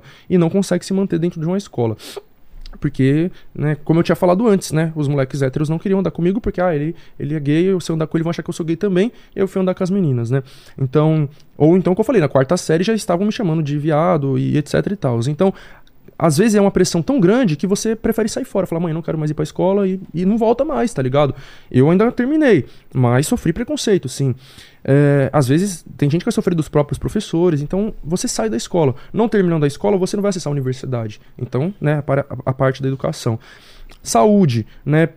A população LGBT está muito vulnerável, né? não só LGBT, todos, jovens em geral, mas a, a população LGBT está muito vulnerável às doenças, às infecções sexualmente transmissíveis. Né? A gente sabe que durante a, a, a pandemia de HIV que teve lá nos anos 80 e tal, muita, muita gente LGBT morreu, muitas pessoas trans, né? Aqui na, era a época da ditadura, teve uma operação Tarântula para caçar mulheres trans e travestis, então juntou duas coisas, né? Pessoas que já estavam morrendo por causa do HIV, a polícia começa a perseguir e matar porque supostamente quem é o culpado por transmitir o HIV são as pessoas trans. Isso é um, é um absurdo, né? Então, assim, como eu falei, todo mundo, toda a juventude principalmente, está vulnerável a essas doenças, mas a gente muitas vezes está mais porque a gente não tem nenhuma instrução de, de como ter relações sexuais. Se a gente vai ter uma aula de, de educação sexual na escola, que os conservadores já se opõem, né?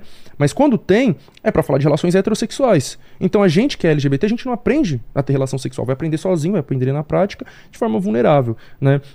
E, e tem essa questão da- das, de- das infecções sexualmente transmissíveis. No caso das pessoas trans, as necessidades específicas delas, né? De tratamento hormonal, é, cirurgias. Então não tem direito a isso, né? Acompanhamento. acompanhamento psicológico, é, para pessoas LGBTs em geral, né? Das violências que a gente Claro. sofre, muitas vezes a gente precisa ter um acompanhamento Claro. psicológico. Inclusive a taxa de suicídio entre LGBTs Ah, é? é? muito grande. É, depois, violência policial, tá ligado? Mulheres trans e travestis que estão expostas nas ruas, né, fazendo né, programa, elas estão muito expostas à violência policial, né? Eu citei agora a Operação Tarântula, mas a gente que é LGBT de um modo geral, a gente está muito vulnerável, né? Então, aconteceu comigo uma vez um, um enquadro que eu tomei, junto com um moleque que eu tava indo ficar com ele. Então, isso lá na minha quebrada, né? Eu, eu trombei esse moleque lá na, na minha casa, eu tava indo pra casa dele. E aí eu tava levando na minha bag camisinha e lubrificante, né? E eu e o moleque. E o moleque também todo chavoso, igual eu, assim, porque eu, eu gosto desse estilo também, né? E tem muitos, inclusive, né? Porque as pessoas descobrem que eu sou gay e ficam horrorizadas, assim, meu Deus, eu não acredito. Tem um monte. Só que a gente é invisível, tá ligado? Então É. tem um monte. Gays ou bissexuais. Assumidos ou não, né? Inclusive muitos que não são assumidos. Eu conheço muitos, muitos, muitos, que socialmente dizem que são héteros, mas que a gente fica escondido, mas enfim. Então tava eu e esse mano indo pra casa dele, a gente toma um enquadro. Mano, eu acho que foi um dos enquadros que eu fiquei com mais medo na minha vida de, de- da polícia abrir a bag. Sério? Porque eu sabia que se ele pegasse aquilo Aí ali, ia parça, ia ser pior ainda. Porque eles são homofóbicos. Além de serem racistas, eles são homofóbicos, né? É, então, eles iam, no mínimo, zoar com a nossa cara, é, brincar, zoar, ofender de forma homofóbica, né? Porque ele, ele- os PM estão vindo, né? Acho que era uma viatura da Força Tática, se não me engano.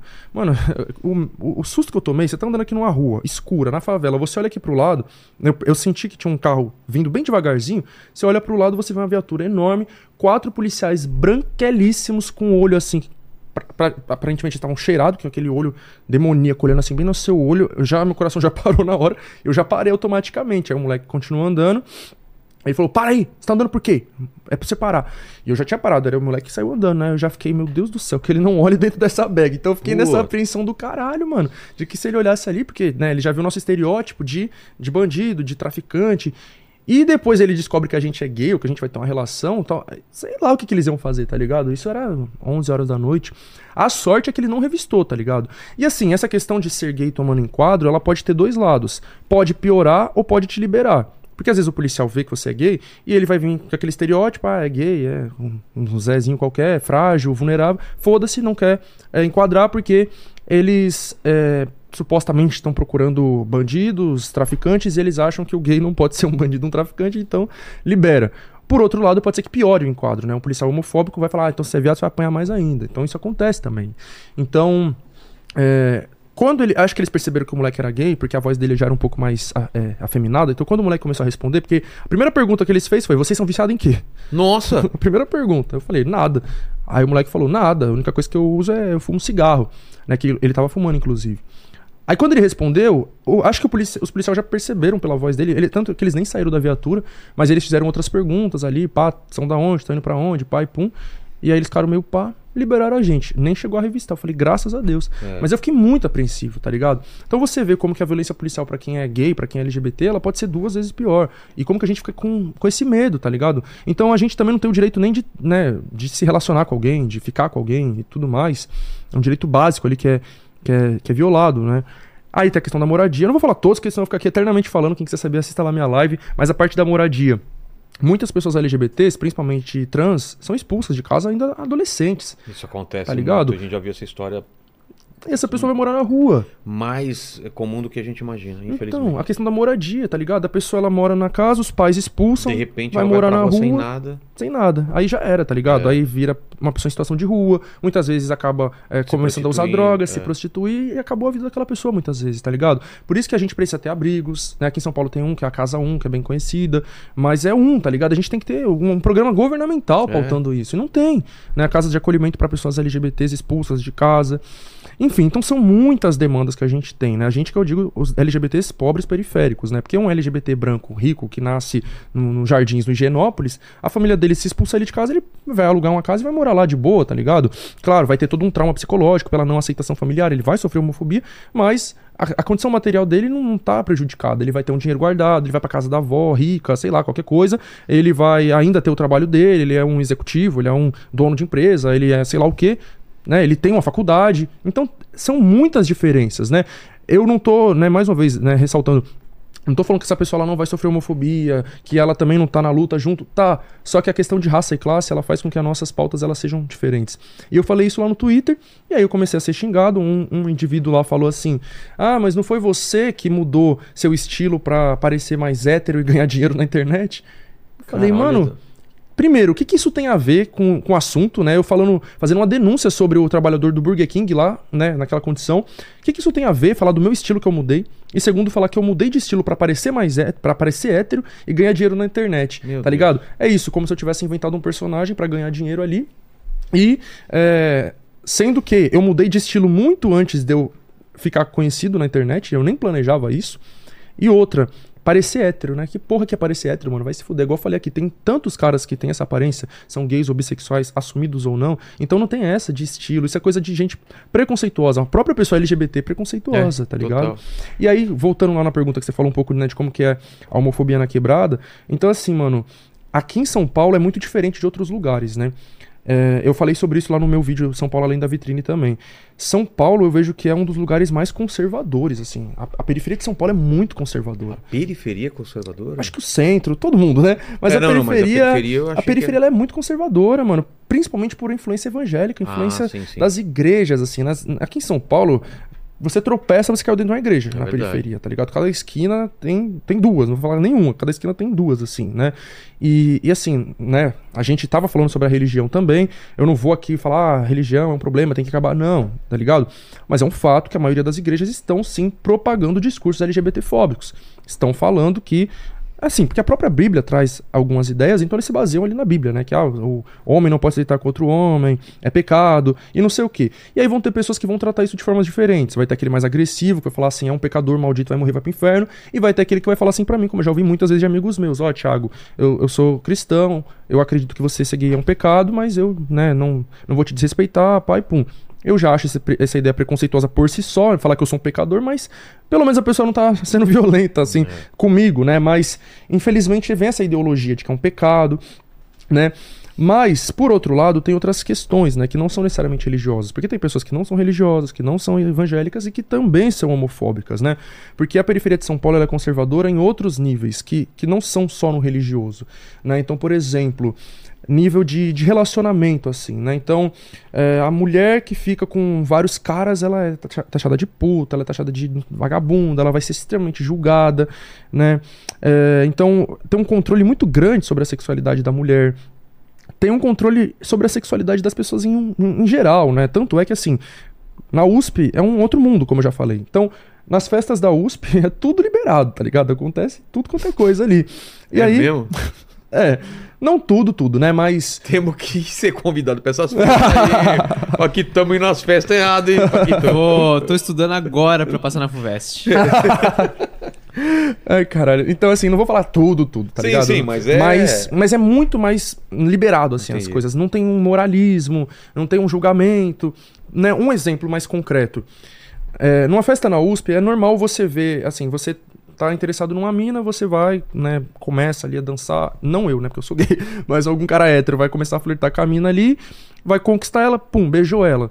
Ele tem que saber que a mina vai beijar ele e vai sair fora, ela não vai querer ficar casada com ele no rolê, inclusive ela vai virar e vai beijar o amigo dele. Entendi. E ela beijou o amigo dele, depois vai beijar o outro amigo dele, depois vai beijar uma mina ali do lado dele. E aí, quando eu levo meus parceiros da quebrada na USP, eles ficam chocados com isso. O cara não entende. Eles chegam lá e falam, vixe, aqui eu não vou pegar ninguém, não. Eles ficam parados assim, ó, observando. E depois saem de lá e falam, mano, isso aqui é Sodoma e Gomorra. Porque para eles é, é, absurdo. Eu falo, mano, crer. É normal, tá ligado? É a mina. Né? É isso, agora dentro da quebrada, esse, essa questão de, de ficar com um amigo é, é, do. Não, você ficar com ficante de amigo ou com ex, isso é inadmissível, completamente inadmissível, isso aí, tá ligado? A pessoa pegou a outra e daqui a pouco vem um amigo e pega também, isso não é aceito. Dentro da USP, isso aí, tipo, foda-se, tá ligado? Não só na USP, isso entre, eu diria, entre o pessoal mais classe média, alta, de um modo geral. Não tem esse negócio, ai, ficou com a mina, o outro não pode pegar. É. Ficou com a pessoa 10 anos atrás, não pode pegar, tá ligado? A quebrada em São Paulo, ela é muito conservadora nesse sentido também. Isso é um assunto muito delicado de, de, tratar. Eu sei que vai ter pessoas aqui me assistindo que vão ficar indignadas de ver eu falando isso, tá ligado? Porque é um conceito da quebrada, né? Que não, que não é aceito. E eu diria que é muito de São Paulo. Eu sei que em outros lugares também tem isso, mas nas quebradas no Rio e em Salvador que eu fui, eu não vi isso de um jeito tão forte quanto é aqui em São Paulo, tá ligado? A nível das pessoas se odiarem pro resto da vida, a nível das pessoas se baterem, se agredirem, às vezes até se matarem, tá ligado? Então é uma coisa muito, muito forte.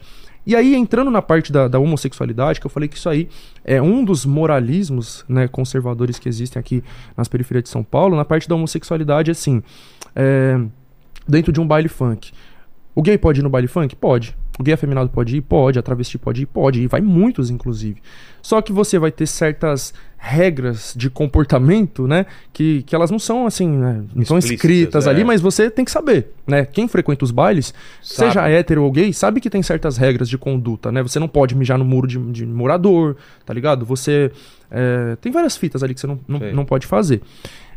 E, e pra pessoa que é gay, pro cara que é gay, é, ele não, entre aspas, não pode ficar dançando, rebolando na frente dos caras héteros. Tipo, não é que não pode, mas é que se fizer isso, pode ser que os caras vão vir embaçar vai tomar ele. um quadro de alguém. É, o cara vai chegar, vai, no mínimo, vai falar que, ó, não vai fazer isso pra lá, Entendi. não faça isso aqui na minha frente. No mínimo, né? Porque o cara pode chegar já xingando, já empurrando. Tá ligado? Então aqui em São Paulo é complicado os bailes, que acontece muita briga, por muita besteira. Coisa que não acontece nos bailes no Rio, não acontece nos bailes em Salvador. Aqui acontece muita briga por besteira, tá ligado? Nossa. Pisou no pé, briga. Derrubou a bebida sem querer, briga. Olhou pra mina ali, briga. É, é uma loucura, tá ligado? Aí no caso do gay é isso. Se o cara embaçou na sua, não gostei que você tá já aconteceu comigo, porque eu estava com a camisa levantada, assim, né? Eu tava mostrando um pouco da minha cueca, assim. E o cara veio embaçar na minha. Aí ele, ah, abaixa essa camisa aí. Que é você, parça? A gente tava dentro de, um, de uma adega, de um bar. Começou a garoar, a gente, eu e meus parceiros entrou num bar assim, né? E aí eu tava com a camisa levantada. Aí o cara falou, ah, abaixa a camisa. Eu falei, você é dono do bar? Ele falou, não. Eu falei, então quem é você para mandar eu abaixar minha camisa? Ele falou, ah, eu sou parente do dono. Eu falei, pois então chama ele aqui, que se ele mandar eu abaixar, eu abaixo. Agora você não. Aí ele ficou todo indignado, porque, uhum. oxe, porque assim, o gay na favela também tem isso, tá ligado? A gente tem que aprender a peitar esses caras. É. A gente vai abaixar a cabeça e falar, ai, tá bom. Não, caralho, a gente peita, tá ligado? Então, Ele pegou e foi falar com os meus parceiros, que eu tava com uns quatro amigos héteros, né? Então ele preferiu ir lá dialogar com eles. Ah, seu parceiro lá com a camisa, que não sei o quê. E meus parceiros compraram a briga. Falou, Claro. quem é você, parceiro? Sai Qual fora o problema, daqui. velho? E o moleque foi embora, É. tá ligado? Então é isso. Entendi. Inclusive, desde muito novo, eu tive que aprender a ser assim, tá ligado? Aprender a me impor, aprender a, a peitar os caras, a bater de frente, tá ligado? Porque a gente não vai abaixar a cabeça. Já é favelado em primeiro lugar e você ainda é gay, você vai ter que aprender a se defender em dobro. A gente cresce ouvindo do nosso pai o quê? Se você apanha na rua, chegando em casa Apanha você aí. vai apanhar de novo. Apanha de novo, tô ligado que é. Então a gente tem que aprender a se defender. Enfim, então é, é, é esse universo, assim, a quebrada, tá ligado? Mas assim, né? Não vou falar que ah, todo mundo na periferia é conservador, todo mundo é, é preconceituoso, tem, homofóbico. não é- Não, não né? é- Isso é uma parte. Ah. Vão ter muitas pessoas que são completamente de boa, tá ligado? E, e é o que eu falei, esses amigos meus, amigos meus que são héteros, moleques favelados. Esse perfil chavoso também, e os moleques estão ali pra comprar briga por mim, tá ligado? É, assim como vai ter aquele caso que eu falei pra você também, dos caras que são bissexuais, não assumidos, publicamente eles são héteros, mas que gostam de fazer essas coisas, assim, né? Essas coisas que eu digo, ficar com homens, né? Comigo, ou outros homens, assim, no sigilo, como fala, e pessoas que você nem imagina, você fala, caralho, mano, aquele cara curte isso, tá ligado? E isso tem muito, muito, muito, muito mesmo, tá ligado? E eu fico brisando, falo, mano, olha que triste, tá ligado? Como que tem tanta gente que não é hétero, mas que tem que fingir que é hétero pra não sofrer preconceito. Então já teve um moleque que eu fiquei com ele uma vez, que ele implorou assim, mano, não é pra você contar pra ninguém assim, né? Já teve cara que me ameaçou também. né? É? Você contar, agora esse mano ele já falou assim, mano, pelo Nossa. amor de Deus, não é pra você contar, porque se as pessoas souberem, eu vou embora dessa favela e ninguém nunca mais vai me ver aqui. Tamanho o medo, o receio, tá ligado? Então são coisas que acontecem que só fica entre você e o cara, tá ligado? E ninguém suspeita que isso aconteça. Então é triste, né? Inclusive, eu tenho um amigo que, que é um desses. Tem vários, né? Mas um amigo que eu gosto muito dele, inclusive, que a gente vira e mexe, sai junto, vai pra rolê junto, vai pra pai, não sei o quê. As pessoas veem a gente junto como amigos, né? Porque a gente sempre tá separados ali, se tratando como amigos. Depois a gente vai embora, mano, chega na minha casa e, e rola os bagulho. Dentro da minha casa é isso, a gente se trata como ficantes que somos, Entendi. né? Como um homem e uma mulher se tratam em público. Mas a gente só pode fazer isso dentro da minha casa ou na casa dele ali, totalmente num sigilo. Saindo da porta pra frente, nós dois somos amigos que andam separados, parceiros, que é isso, tá ligado? E ninguém suspeita. Todo mundo olha pra nós. Isso é triste, tá ligado? Você não pode É. demonstrar o seu afeto mínimo em público. Mínimo assim, não tô falando, ah, eu quero sair beijando ele em público, transando com ele. Não. Eu tô falando no nível de você abraçar e das pessoas saberem, talvez, né? Tá ligado? Talvez até beijar mesmo, porque Pô. os héteros se beijam dentro do metrô, que eu sou obrigado a ficar vendo, tá ligado? Assim, eu, às vezes eu me incomodo. Eu não, não é um incômodo necessariamente pelo beijo, mas é um incômodo por saber que eu não tenho direito a fazer aquilo. Tá ligado? Eu tô no metrô e tem um casal hétero ali se beijando. Aí eu fico olhando, vai eu fazer isso? Pra ver se no mínimo eu não vou ser xingado. No Ah, eu mínimo. me incomodo com hétero, com qualquer um, né? Pô, no metrô vai se beijar, né? Ô, vontade assim, né, cara? De... Eu também sou velho, né? Quando mais novo, eu me beijava em shopping também. É. Você beija em público ou No não? cinema. Cinema. Hoje em dia eu quero cinema pra assistir. Pra assistir o filme, né? Se a mulher quer me beijar, pô, tem tempo. beijar, eu já. Mas você é de, de, de beijar em público ou não? Eu já fui. Metrô. Já fui quando eu era adolescente, eu era, né? É, né? Aí você É, vai ficando assim, tipo, tô- né? Pô, Thiago, cara, obrigado demais pelo papo, cara. Pô, que a gente falou de várias coisas aqui. É, acho, acredito que muita gente que tá em casa abriu a cabeça para várias questões que nem imaginava, cara. Ah, que bom. Mas a gente sempre termina aqui fazendo três perguntas e contigo não vai ser diferente. Agradecer ao Paquito, a você que te, teve aqui com a gente até o final. E a primeira pergunta é o seguinte, falando da sua trajetória, da tua história de vida e olhando para trás, não sei se você já falou sobre isso aqui durante o papo, mas qual que você acha que foi o momento mais difícil da tua vida? Mais difícil. Pudesse Hum, Pontuar algum momento. Olha, foi. Eu acho que foi aquele período 2016, 2017 que eu tava falando, né?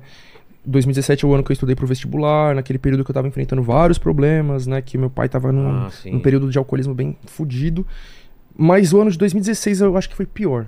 Né? Inclusive eu fiquei brisando muito nisso durante a pandemia, né? Porque eu vi assim, sem querer minimizar o que foi a pandemia, sem querer minimizar o sofrimento de ninguém, mas eu olhava pro pessoal mais classe alta, branco, tipo, ai meu Deus, eu vou acabar. aca- Sabe? Tipo, a pandemia é como se fosse a- a- o pior momento da vida daquela pessoa. Eu falava, a pandemia não tá sendo o pior momento da minha vida. O pior momento da minha vida foi 2016, assim, tá ligado? Onde supostamente, né, tava vivendo ali uma, alguma normalidade democrática, como eles dizem, né? Apesar que foi o ano do golpe também, mas. Mas eu digo que foi 2016 pela minha vida pessoal, né? Ah, tá. Eu me assumi gay no final de 2015, né? Eu tinha 15 anos. Inclusive, eu sei que já tá acabando, mas você tinha perguntado agora que eu lembrei como que foi quando eu me assumi pra minha família. Eu vou tentar falar bem Relaxa, rapidamente. Num primeiro momento foi ok, porque eu ainda era mais discreto e mais másculo naquela época, então meus pais até que aceitaram a você é gay. Na verdade, eu me assumi como bissexual, então isso Tá. também já dá uma certa Já faz aliviada, uma né? diferença. Falei, eu sou bissexual. é, eles falaram, é, né? Ok, né? Não é o que eu gostaria, mas beleza. Mas depois que eu me assumi, eu meio que caí de cabeça no meio LGBT. Eu falei, mano, agora eu me libertei, porque você ser enrustido, parça, pelo menos pra mim. Muitos desses moleques que eu fico, eles falam, mano, pra mim, de boa, não, não ser assumido, nem pretendo mesmo. Mas pra mim era uma tortura, tá ligado? Você tem Sim. que fingir ser outra pessoa, ser o que você não é de fato, tá ligado? Fingir que você gosta de mulher. É foda, mano. E aí, quando eu me assumi, foi uma libertação, assim, gigantesca. E aí eu falei, agora eu quero experimentar tudo. E aí eu caí de cabeça no meu LGBT e foi nesse período que eu comecei a ficar afeminado, assim, no, no jeito, na roupa, nos gostos, em, em tudo, tá ligado? Foi uma coisa que eu tava experimentando, né? Porque as pessoas perguntam, ah, você deixou de ser assim por quê? Você. é, um-" Eu falei, porque eu quis, tá ligado? É. Teve uma parte da homofobia, isso contribuiu, tá ligado? De eu querer me blindar, né? Inclusive aquele comentário que o cara fez no Twitter. Twitter. Ah, você ficou assim porque quer parecer hétero e ganhar dinheiro na internet. Não, meu Fazer um querido. personagem. Foi pra não sofrer homofobia e sobreviver, né? Porque eu tava com 16 anos de idade sofrendo ameaça de morte na rua. Caramba. Eu andava na rua, as pessoas me xingavam, me falavam que ia me matar. Eu falei, mano, se eu continuar desse jeito, provavelmente eu vou morrer. Tá ligado? E eu fui, infelizmente, tendo que me. é, me podando. Essa é a palavra. Fui me podando pra ficar mais másculo, né? E, e sobreviver. Então, em parte foi isso, né? Foi uma, uma casca que eu criei pra me defender. Inclusive, né? Quando eu falei essa, essa fita de que São Paulo é um lugar muito homofóbico, conservador, infelizmente também é, eu vejo como uma casca para as pessoas se defenderem, né? Então, São Paulo, né? Eu falo sobre isso lá no vídeo que eu citei, é, é, uma- é um lugar tão violento, tão desigual, é uma realidade tão opressora que ela impõe pra gente, assim, você tem que ser forte, você tem que ser cabra macho, né? Nossos pais que vêm do Nordeste, eles falam, você tem que ser cabra macho, você não pode chorar, não pode demonstrar fragilidade. Então a gente já cresce assim, ó, com essa casca. Então o homem aqui em São Paulo, no baile, ele não dança. Ele vai pro baile pra ficar de braço cruzado olhando as pessoas. Agora vai pro Rio, vai pra Salvador, passa os caras descem até o chão, rebola, se diverte. Tá ligado? O cara aqui em São Paulo ele tá parado, no máximo ele fica lá mexendo no ombro. É. O cara em Salvador, no Rio, ele curte pra caralho. nem aí, né? Eles vão pro baile pra curtir mesmo. Aqui também a gente curte, só que os caras eles curtem mais parado, porque ah, não, se eu dançar, já vai ficar, o pessoal vai ficar me olhando, pá, não posso demonstrar nenhum traço de feminilidade, então eu não vou nem abraçar meu parceiro, pá, e pum, não vou falar. É foda, mano. É um, é um, é um, um ambiente tão opressor até pros próprios caras héteros. Eles têm que ser o machão, tá ligado? Não pode demonstrar afeto com um amigo, com um irmão. Já teve casos de caras que foram mortos porque era um irmão abraçando o outro, acharam que era um casal gay e mataram. Caramba. Tá ligado? Então, é um, São Paulo é muito opressor pra todo mundo, né? Pra todo mundo que não é da elite. Enfim, então. É, então, eu, eu- teve essa parte que eu falei, né? Uma casca que eu tive que criar pra sobreviver. Mas, por outro lado, teve uma. Eu quis adotar esse estilo, né? Foi uma, uma coisa aos pouquinhos, né? Porque eu comecei ali nos meus 16 anos, eu tava criando a minha consciência de raça e classe, comecei a ouvir muito funk, muito rap, eu não ouvia tanto antes, comecei a ouvir mais. Eu falei, mano, eu quero me conectar mais com esse meio aqui, tá ligado? Porque as pessoas têm que entender que esse meio do funk é uma, é uma cultura também, é um meio assim, né? Falei, mano, eu quero entrar nesse meio, tô gostando muito, e é isso. E você vai entrando dentro de uma cultura, você vai assimilando as coisas ali, tá ligado? Então, é, eu fui entrando mais nessa cultura do funk, fui assimilando o jeito de se vestir, as gírias. É é um processo natural que muita gente na periferia passa. Ninguém que é funkeiro nasce funkeiro, tá ligado? É um momento da sua vida que você fala, nossa, eu quero entrar nessa cultura, que eu tô gostando disso, e você vai entrando. Só que quem é de fora da quebrada não sabe disso. Eles têm a visão estereotipada de nós que eu falei. Então eles olham pra mim e falam assim: ah, se ele é chavoso, ele tem que ter sido chavoso desde sempre. Senão ele é um personagem. Vai É. tomar no cu, tanto As- de gente na pessoas quebrada. não mudam, não tem Exato. influências. É isso, né? Eles olham pra nós com essa visão estereotipada. Você tem que ser isso daqui e já era. Como se eles próprios não mudassem também. Claro. Enfim, então eu fui é, me tornando afeminado naquele momento e aí veio a homofobia dentro de casa, muito forte, Aí porque você sentiu. a homofobia ela tá muito ligada com o machismo, com a misoginia, tá ligado? Muitas vezes o problema da homossexualidade pros homofóbicos é que ela, ela, ela lembra a feminilidade, tá ligado? Então, ser gay, entre aspas, ok, mas você tem que ser um gay másculo, discreto e ativo, né? Porque É. o passivo ele também tá numa posição inferior. Porque ele é o, é o que faz o papel de mulher, entre aspas, naquela relação. Olha que absurdo, né? Então, tem muitos caras héteros que falam isso, né? Não, gay é quem dá, não é quem come. Então, o cara hétero que come gay, ele não é gay, ele, ele nem bi, ele é hétero, porque gay é quem dá, supostamente. Enfim, né? Então, a feminilidade foi uma coisa que meus pais não aceitaram de forma alguma, né? E, na verdade, já sabendo que eles não aceitariam, eu muitas vezes fazia as coisas escondidos, né? Então, dentro de casa eu tinha aquela casca de um homem másculo e não sei o quê. Saindo de casa, eu fazia outras coisas, me vestia de outras formas. Dentro da escola, a coordenação da escola foi quem chamou meus pais pra falar isso. Ó, seu filho tá fazendo isso, isso, isso. Foi horrível, mano. Foi um momento Oxi. que eu tive que peitar a coordenação de escola. Eu tinha 16 de an- anos de idade, peitei os moleques, peitei a coordenação. Depois eu tive que segurar a bucha dentro da minha casa, ouvi coisas tenebrosas do meu pai e da minha mãe, ameaças de, de expulsão de casa, no mínimo, pra não falar, não expor outras coisas, mas eu sofri muita coisa dentro de casa. E tudo isso terminou com meu pai raspando meu cabelo. Eu tinha um black, né? Meu cabelo, eu, quando ele cresce, ele fica black. Meu pai raspou assim, à força, me pegou, me puxou com 16 anos de idade. Isso ele tava bem alcoolizado nesse dia. Raspou minha cabeça assim, falando várias coisas homofóbicas pra mim. Aquele dia foi muito, muito, muito sofrido pra mim, tá ligado? Foi um divisor de águas. Foi principalmente depois desse dia que eu fui deixando de ser afeminado. Foi uma violência tão grande ali que eu fui deixando de ser, como eu falei, pra ir criando essa casca pra sobreviver, inclusive dentro da minha própria casa. Talvez eu não estaria vivo hoje se eu não tivesse feito isso, infelizmente.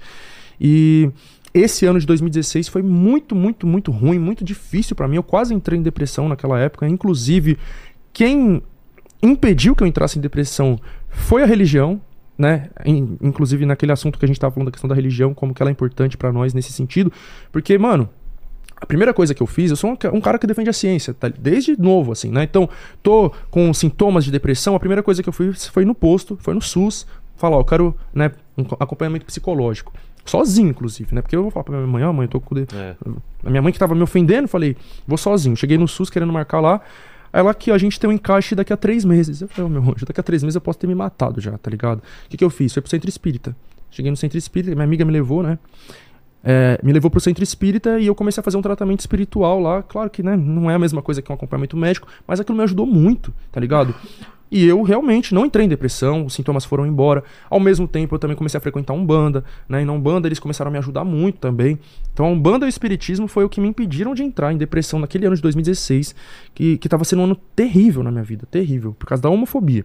E aí, no ano seguinte, quando eu já estava um pouco mais másculo, né? Já tinha deixado um pouco essa parte afeminada, Aí vem esses outros problemas, anos de vestibular, a questão do alcoolismo do meu pai.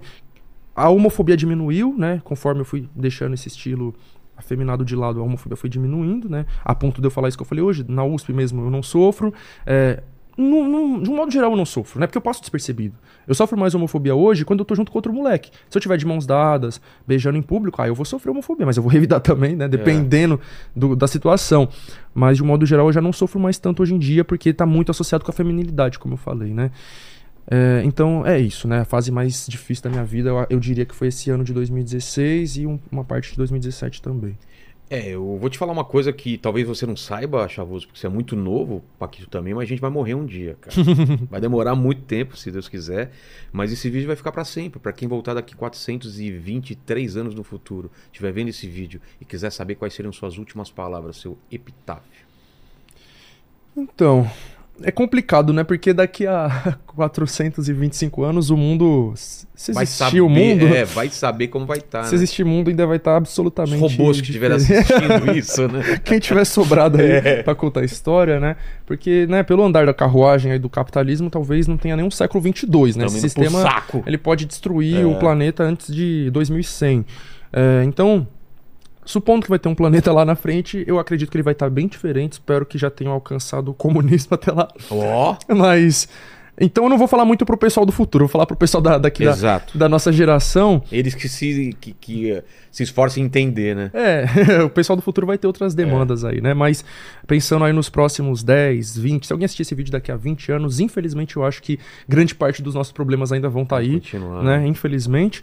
Então, é, a mensagem que eu deixo, mano, é uma mensagem de que a gente tem que fazer alguma coisa para que o, o século 22 exista, tá ligado? A gente tem que colocar na nossa cabeça, né? A nossa luta pessoal coletivamente, né, mas eu digo, cada um de nós enquanto indivíduos é fundamental pra luta, tá ligado? Então não tem essa de, ah, eu vou ficar aqui sentado esperando as coisas mudarem. Ah, eu vou esperar dois anos pra votar em alguém. Pelo amor de Deus, a gente tem que botar a mão na massa todo santo dia, tá ligado? Então é uma mensagem de, de empurrar as pessoas. Acorda pra vida, chacoalhar, tá ligado? Se organiza, mano. Começa algum projeto aí na sua quebrada, um, um duas, três pessoas, um cursinho popular, um movimento social. Né? Alguma coisa a gente tem que procurar para estar junto com outras pessoas. Isso por dois motivos. Um é esse que eu falei, atuar para mudar a realidade, e o outro pra gente não endoidar. As pessoas falam para mim: "Nossa, Thiago, como que você não fica mal? Você não quer dizer, mal eu fico, né? Como que você não fica assim, né, doido e tal, né? Tanta coisa, tanta pressão na sua cabeça". É porque eu tô em coletivo, tá ligado? Eu tô sempre junto com as pessoas fazendo esse trabalho de base. A gente vê tanta notícia horrorosa, mas quando você tá ali junto com o pessoal que você gosta, que você milita junto, mano, vocês trocam as ideias, vocês se fortalecem, vocês fazem um trabalho de base. Cada palestra que eu faço, eu saio de lá emocionado, mano. Ainda mais quando é na Fundação Casa, que é menos adolescentes, e são aqueles adolescentes, né, infratores. E aí eu falo para eles sobre política, sobre estudo, sobre revolução. Os moleques ficam, caralho, que foda, mano, eu quero ser igual você. Isso é emocionante demais. Os moleques falam, vou largar o crime, eu quero entrar na USP agora. Você é louco, eu, eu saio de lá com lágrima nos olhos. É. E ali você vê a mudança acontecendo. Então, se a gente não faz essas coisas, a gente não vê a mudança acontecendo, né? Então a gente tem que fazer alguma coisa, a gente tem que estar tá na base, a gente tem que estar tá organizado, porque aí a gente vê a mudança acontecendo. É uma mudança pequena, passo por passo, de formiguinha, mas ela está rolando. E daqui a 20 anos a gente ainda vai ter que estar tá fazendo esse trabalho de formiguinha, porque não sei se a revolução vai ter vindo até lá, eu espero que sim, mas talvez não, né? Então a gente tem que estar tá fazendo essa, é, esse trabalho de base. Então a mensagem que eu deixo para as pessoas é essa: não vamos se acomodar, mas também não vamos perder a esperança. Vamos construir esse mundo que a gente quer construir coletivamente. E a terceira pergunta é: divide um questionamento que você se faz aí, uma dúvida que você tenha. Então, eu fiquei pensando, né? Porque eu não sei se eu posso falar isso, mas já tinham falado para eu preparar a resposta para essa pergunta. Não, não, o pessoal sabe que a gente manda as perguntas antes. As três perguntas são sempre iguais para todos os convidados. Então, e aí eu fiquei pensando, mano, o que, que eu vou responder? Eu tentei, lógico, pensar numa coisa politizada, numa coisa filosófica. Eu não consegui. Essa pergunta é muito filosófica, inclusive, uma coisa que eu, preci... que eu queria ter a resposta e eu nunca tive até hoje. Eu não pensei nada muito filosófico assim. vou falar uma coisa engraçada. Tá a dúvida que eu mais tenho na minha vida é como que os motoristas de ônibus voltam para casa de madrugada. Você não tem mais ônibus, né? Se não tem ônibus, como que eles voltam para casa depois? Essa tá no nível do. Quem foi que mandou aquela do. do, do academia. Acad... Não, Academia 24 Horas? Ah, porque é, que tem fechadura. Tem fechadura é Muito bom, cara. De verdade, mano. Obrigado demais, Opa, Thiagão. Eu sei que você bater palma, você fez assim. Não. Posso bater também, mas obrigado demais. obrigado, aí, eu, mano. Satisfação. O, o, papo agora é com o Paquito aí, Paquito. Vai, vai na tua aí. Galera, é o seguinte: você chegou até aqui, não deu seu like ainda, você tá moscando. Então Exato. dá seu like aí, se inscreve no canal, ativa o sininho para receber todas as notificações aí e torne-se membro para participar aqui de todos de os nossos como episódios. essa, né? Exatamente. E, e você prestou você... atenção no papo? Eu prestei. E aí? Então é o seguinte: se você chegou até aqui, para você provar pra gente que você chegou até aqui, Comentei pra gente, a USP é um parque? a USP é um parque nos comentários. Obrigado demais. Vamos convidar o Chavoso depois para outros programas especiais aqui. Bora. Tem debates, tem vários temas especiais aqui, ele vai Vamos. acrescentar muito. Obrigado Isso. demais Obrigado, por contar a tua experiência, por dividir com a gente. Obrigado, fiquem com Deus aí. Beijo no cotovelo e tchau.